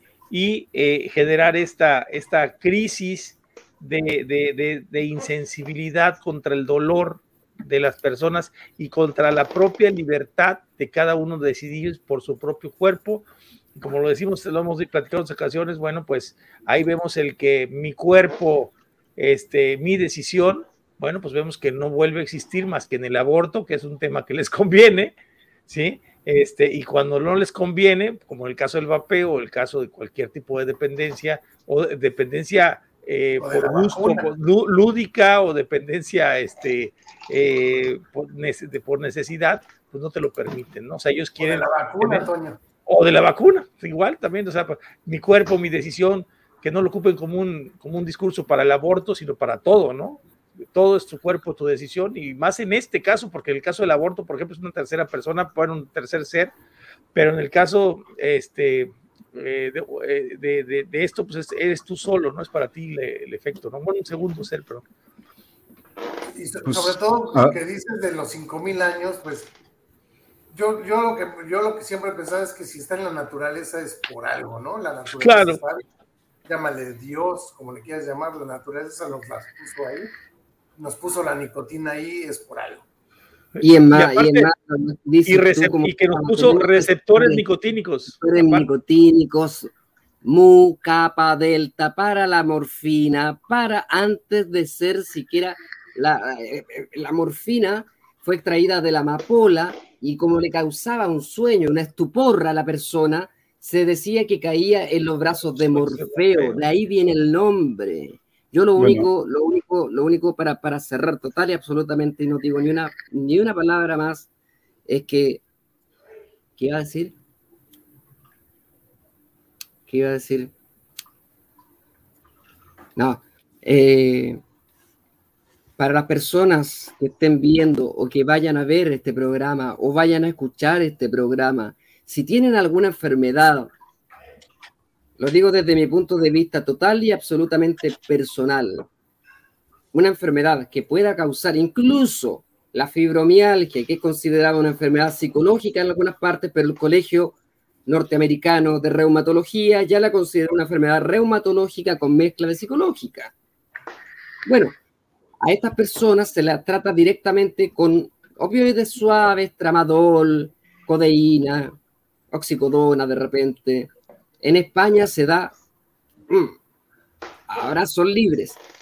En Estados Unidos ni hablar, a ellos les conviene la epidemia opioide. Lo único que yo digo como un pequeño consejo, en base a mi experiencia personal, si les van a colocar algo, les van a, les van a dar una pastilla antes de aceptarla, o les van a decir, extienda el brazo, te colocan la liga y traen la jeringa, pidan que les traigan el consentimiento informado, léanlo de principio a fin y no permitan que le colocan cualquier sustancia en su cuerpo sin saber qué recontra carajo están poniendo en su cuerpo, sin saber las consecuencias que puede traer a futuro, porque pueden ser total y absolutamente nefastas. Bueno, eh, me gustaría despedir con la misma cita que inicié el programa de Nicolás Moraz, que creo que lo, lo dice todo y creo que es bueno para cerrar el programa. Así que chicos, nos vemos el día de mañana. Muchas gracias por acompañarnos.